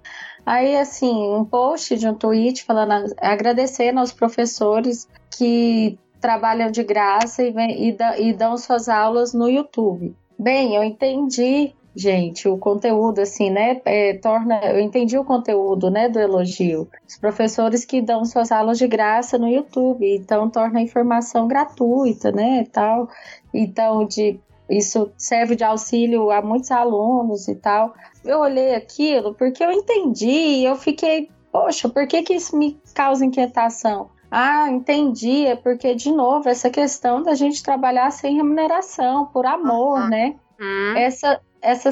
Olha, eu gosto do meu trabalho, gente. Eu gosto de ser professora, amo, gosto de pensar o contexto da educação da sala de aula, metodologias. Acho isso tudo muito estimulante. Olha, não, não vou de, dizer que faz uma diferença assim enorme na, na, no meu trabalho a ser bem remunerado ou não. Com certeza. Sim Uhum. E claro que faz. Nossa, é óbvio, né? essa romantização da profissão é a desumanização do professor, né? Que, que assim, essa, essa coisa meio esdrúxula de, de, da tia, né? Ou do professor por vocação.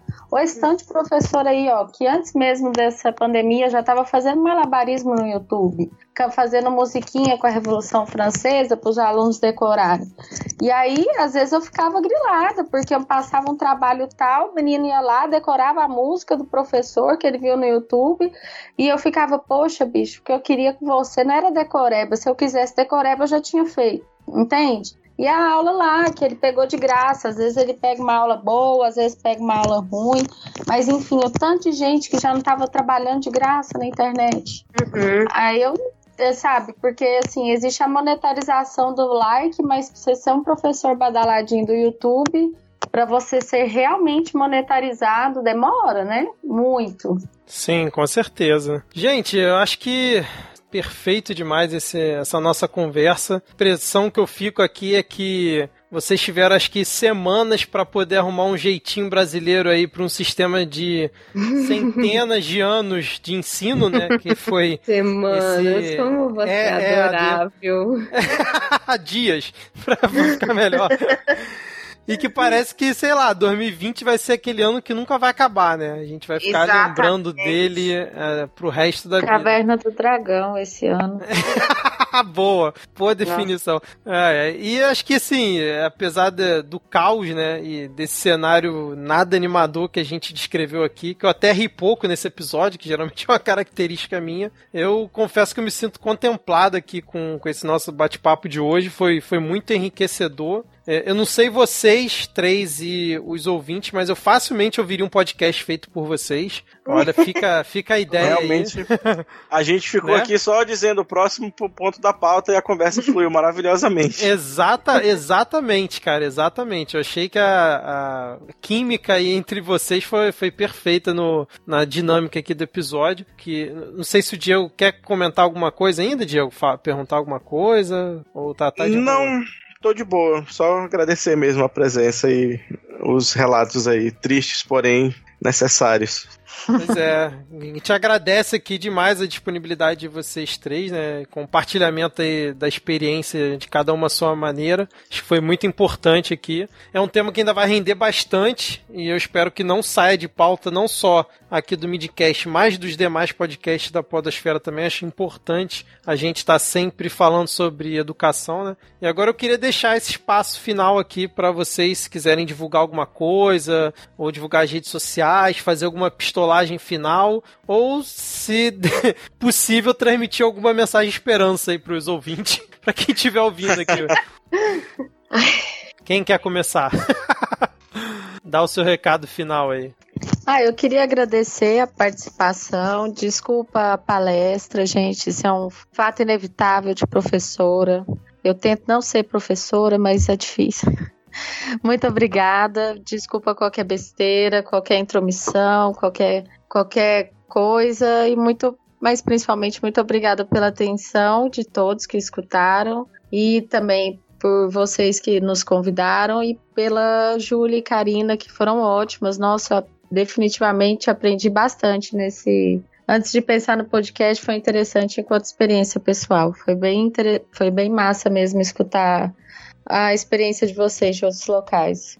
Então, gente, queria agradecer muito o convite para poder trazer né, um pouco desse relato e a oportunidade de conversar com as meninas, com a Julie e com a Tâmara, duas colegas de sala de aula de formação. Nem se a gente combinasse, eu acho que isso teria acontecido. e é muito legal a gente perceber a variedade assim de ações, de percepções, de relações em sala de aula e de um momento tão delicado que a gente está vivendo que a gente percebe que não está sendo fácil para ninguém, né? E para os professores ainda tem uma série de agravantes aí.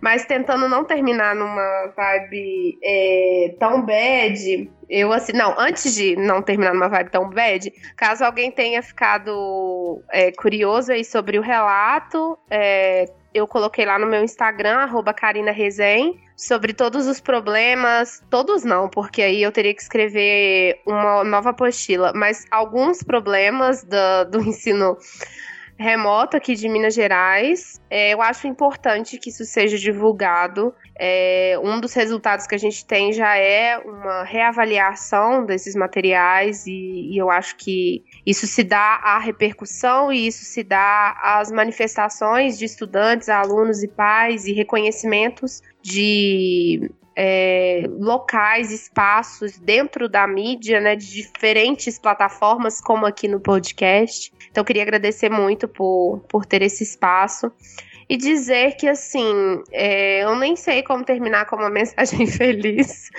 mas para os professores e para os alunos, alunos a gente sabe que tá um saco, porque a gente também tá detestando. Então, se você tá odiando, saiba que também a gente odeia. Os pais, eu sei que é estressante, a gente também tá estressado, tá todo mundo estressado. Vamos tentar cuidar um pouco da gente, é, não esquecer de que a gente, por mais que o Estado, as escolas não nos deem esse tempo livre, é, a gente tem que ter um tempo livre, um tempo de descanso, um tempo pra gente e valorizar os profissionais da educação como profissionais da educação que precisam de ser bem remunerados, valorizados e ter aí o seu trabalho, né, reconhecido. Então é isso, eu agradeço, gente. Desculpa pela falação, é, mal de professora, mas como a Tamara falou, é difícil não ser professora quando a gente fala. ai, ai, eu vou agradecer mais uma vez vocês terem me chamado para participar. Eu fico extremamente, extremamente feliz por dar os meus, meus pitacos, né, chorar minhas, as minhas pitangas, que eu, eu né, venho reclamando bastante dessa questão do dessa aula emergencial, porque eu não consigo chamar de IAD de jeito nenhum, porque assim, teria que ser outra metodologia no IAD, teria que ser né, outra coisa, mas o, o meu medo é chegar em julho, a gente vai ter um monte de professor com burnout, tá se virando em 30. É, professor não é youtuber, pelo menos não youtuber como, é, como profissão. E a gente, às vezes, a gente pega bastante errinho, né? Em alguns não professores youtubers, e a gente pede assim, galera, não, não vai muito na dele, não, porque assim, os, os caras leram só a, a, a review da review. Mas é, agora a gente está tendo que fazer isso e não é fácil nem o trabalho dos youtubers e, e assim, o trabalho de professor nunca foi fácil. A gente está tá passando por um momento de, de reavaliação do nosso trabalho, de, de ressignificação talvez do trabalho do professor e eu acho que uma das coisas que vai sair importante aqui é que a sociedade vai ter que entender, ou de vez ele vai abraçar o professor, tentar, né, justificar, de tipo assim, pô, é, realmente, gente, vocês são importantes, vamos tentar, sei lá, nem que normalmente salário, mas vamos dar um plano de carreira pra vocês, vamos tentar fazer uma coisa melhor, né, pra facilitar a vida de vocês, ou a gente tipo, a profissão de professor vai ser uma coisa que vai ficar complicada. Porque todo mundo, todo mundo que, que virou professor acaba virando assim, de tipo, começou por necessidade e fica porque sala de aula é um vício, cara. Tipo, sala de aula é, é, uma. Por mais que tem dia que você vira assim, pô, hoje eu queria um trabalho com baia, sabe? Eu queria sentar numa baia, dar bom dia, ficar na frente do meu computador, no meu café. Mas sala de aula do tipo, você tem 10 turmas da, da mesma turma, de, tipo, do mesmo ano, mas nunca é uma mesma aula, sabe? Assim, é, às vezes tu, você ria, outra aula, a outra turma te estressa, aí tem sempre a, o conselho de que é sempre divertido, mas é, a gente vai ter que ressignificar o que, que, o que, que eles querem que seja um professor. É o cara que você assiste o vídeo na internet e aprende? É isso? É isso para você? É isso é um professor? É, ou é aquela pessoa que tá lá, que te olha, que te orienta, que te ajuda a caminhar? Eu, eu acho que, que a gente vai passar por, por momentos interessantes quando a gente finalmente sair dessa, dessa pandemia. Eu, eu gostei muito de conversar com as meninas o Distrito Federal e Goiás, a gente tá assim, tipo assim, um do lado do outro, né? Tipo, o professor, a gente acaba rolando intercâmbio, principalmente aqui no, no, no entorno, né? De professor do DF trabalhar no Goiás e professor do Goiás vem trabalhar no DF e, e assim, com com perspectivas tão diferentes, né? E ver como é que tá o, o caos de Minas. E aí você acaba até se sentindo privilegiado, né? Tipo, pô, nem tamo tão ruim assim. Mas a, qualquer coisa o Maranhão ainda tá melhor, galera. E o melhor salário que tem. Mas é, eu acho que é isso. Eu queria agradecer, tipo, de novo, desculpa a falação, é, desculpa a terapia que acabou rolando, né? É, mas é isso. Vamos, vamos ver o que, que vai dar, né? Vamos ver como é que vai ser. A, como é que vai ser esse tal desse Enem esse ano. E é isso. É, era o meu, meu último final. Porque, tipo assim, a gente tá pensando em 2020, mas a gente tá plantando uma bomba de 2020 para 2021. E, e se o, a sociedade civil não começar a pensar no que, que vai ser feito em aprendizado em 2021, é, vai virar uma bomba que aí, assim, quem é que vai entrar nas universidades? Exatamente. Bom, gente, vamos fechar por aqui. Foi realmente excelente. Se vocês quiserem montar esse podcast aí, depois a gente conversa nos bastidores, porque eu acho que tem futuro. Fica aqui, fica aqui a ideia, mas não Quero precisa aproveitar... se desculpar. Pode, é isso falar. que eu ia falar. Eu queria lançar aqui a campanha Normalizem a Palestrinha para que as professoras não precisem se desculpar por fazer aquilo que elas foram chamadas para fazer, que é falar. Então, Exatamente. Não se desculpar, muito pelo contrário, foi excelente. Perfeito, Diego, perfeito. Mas agora vamos dar aquele tchau para os nossos queridos 10 ouvintes e até a próxima. Valeu, tchau, tchau. Tchau, tchau. Valeu. Tchau, tchau. tchau.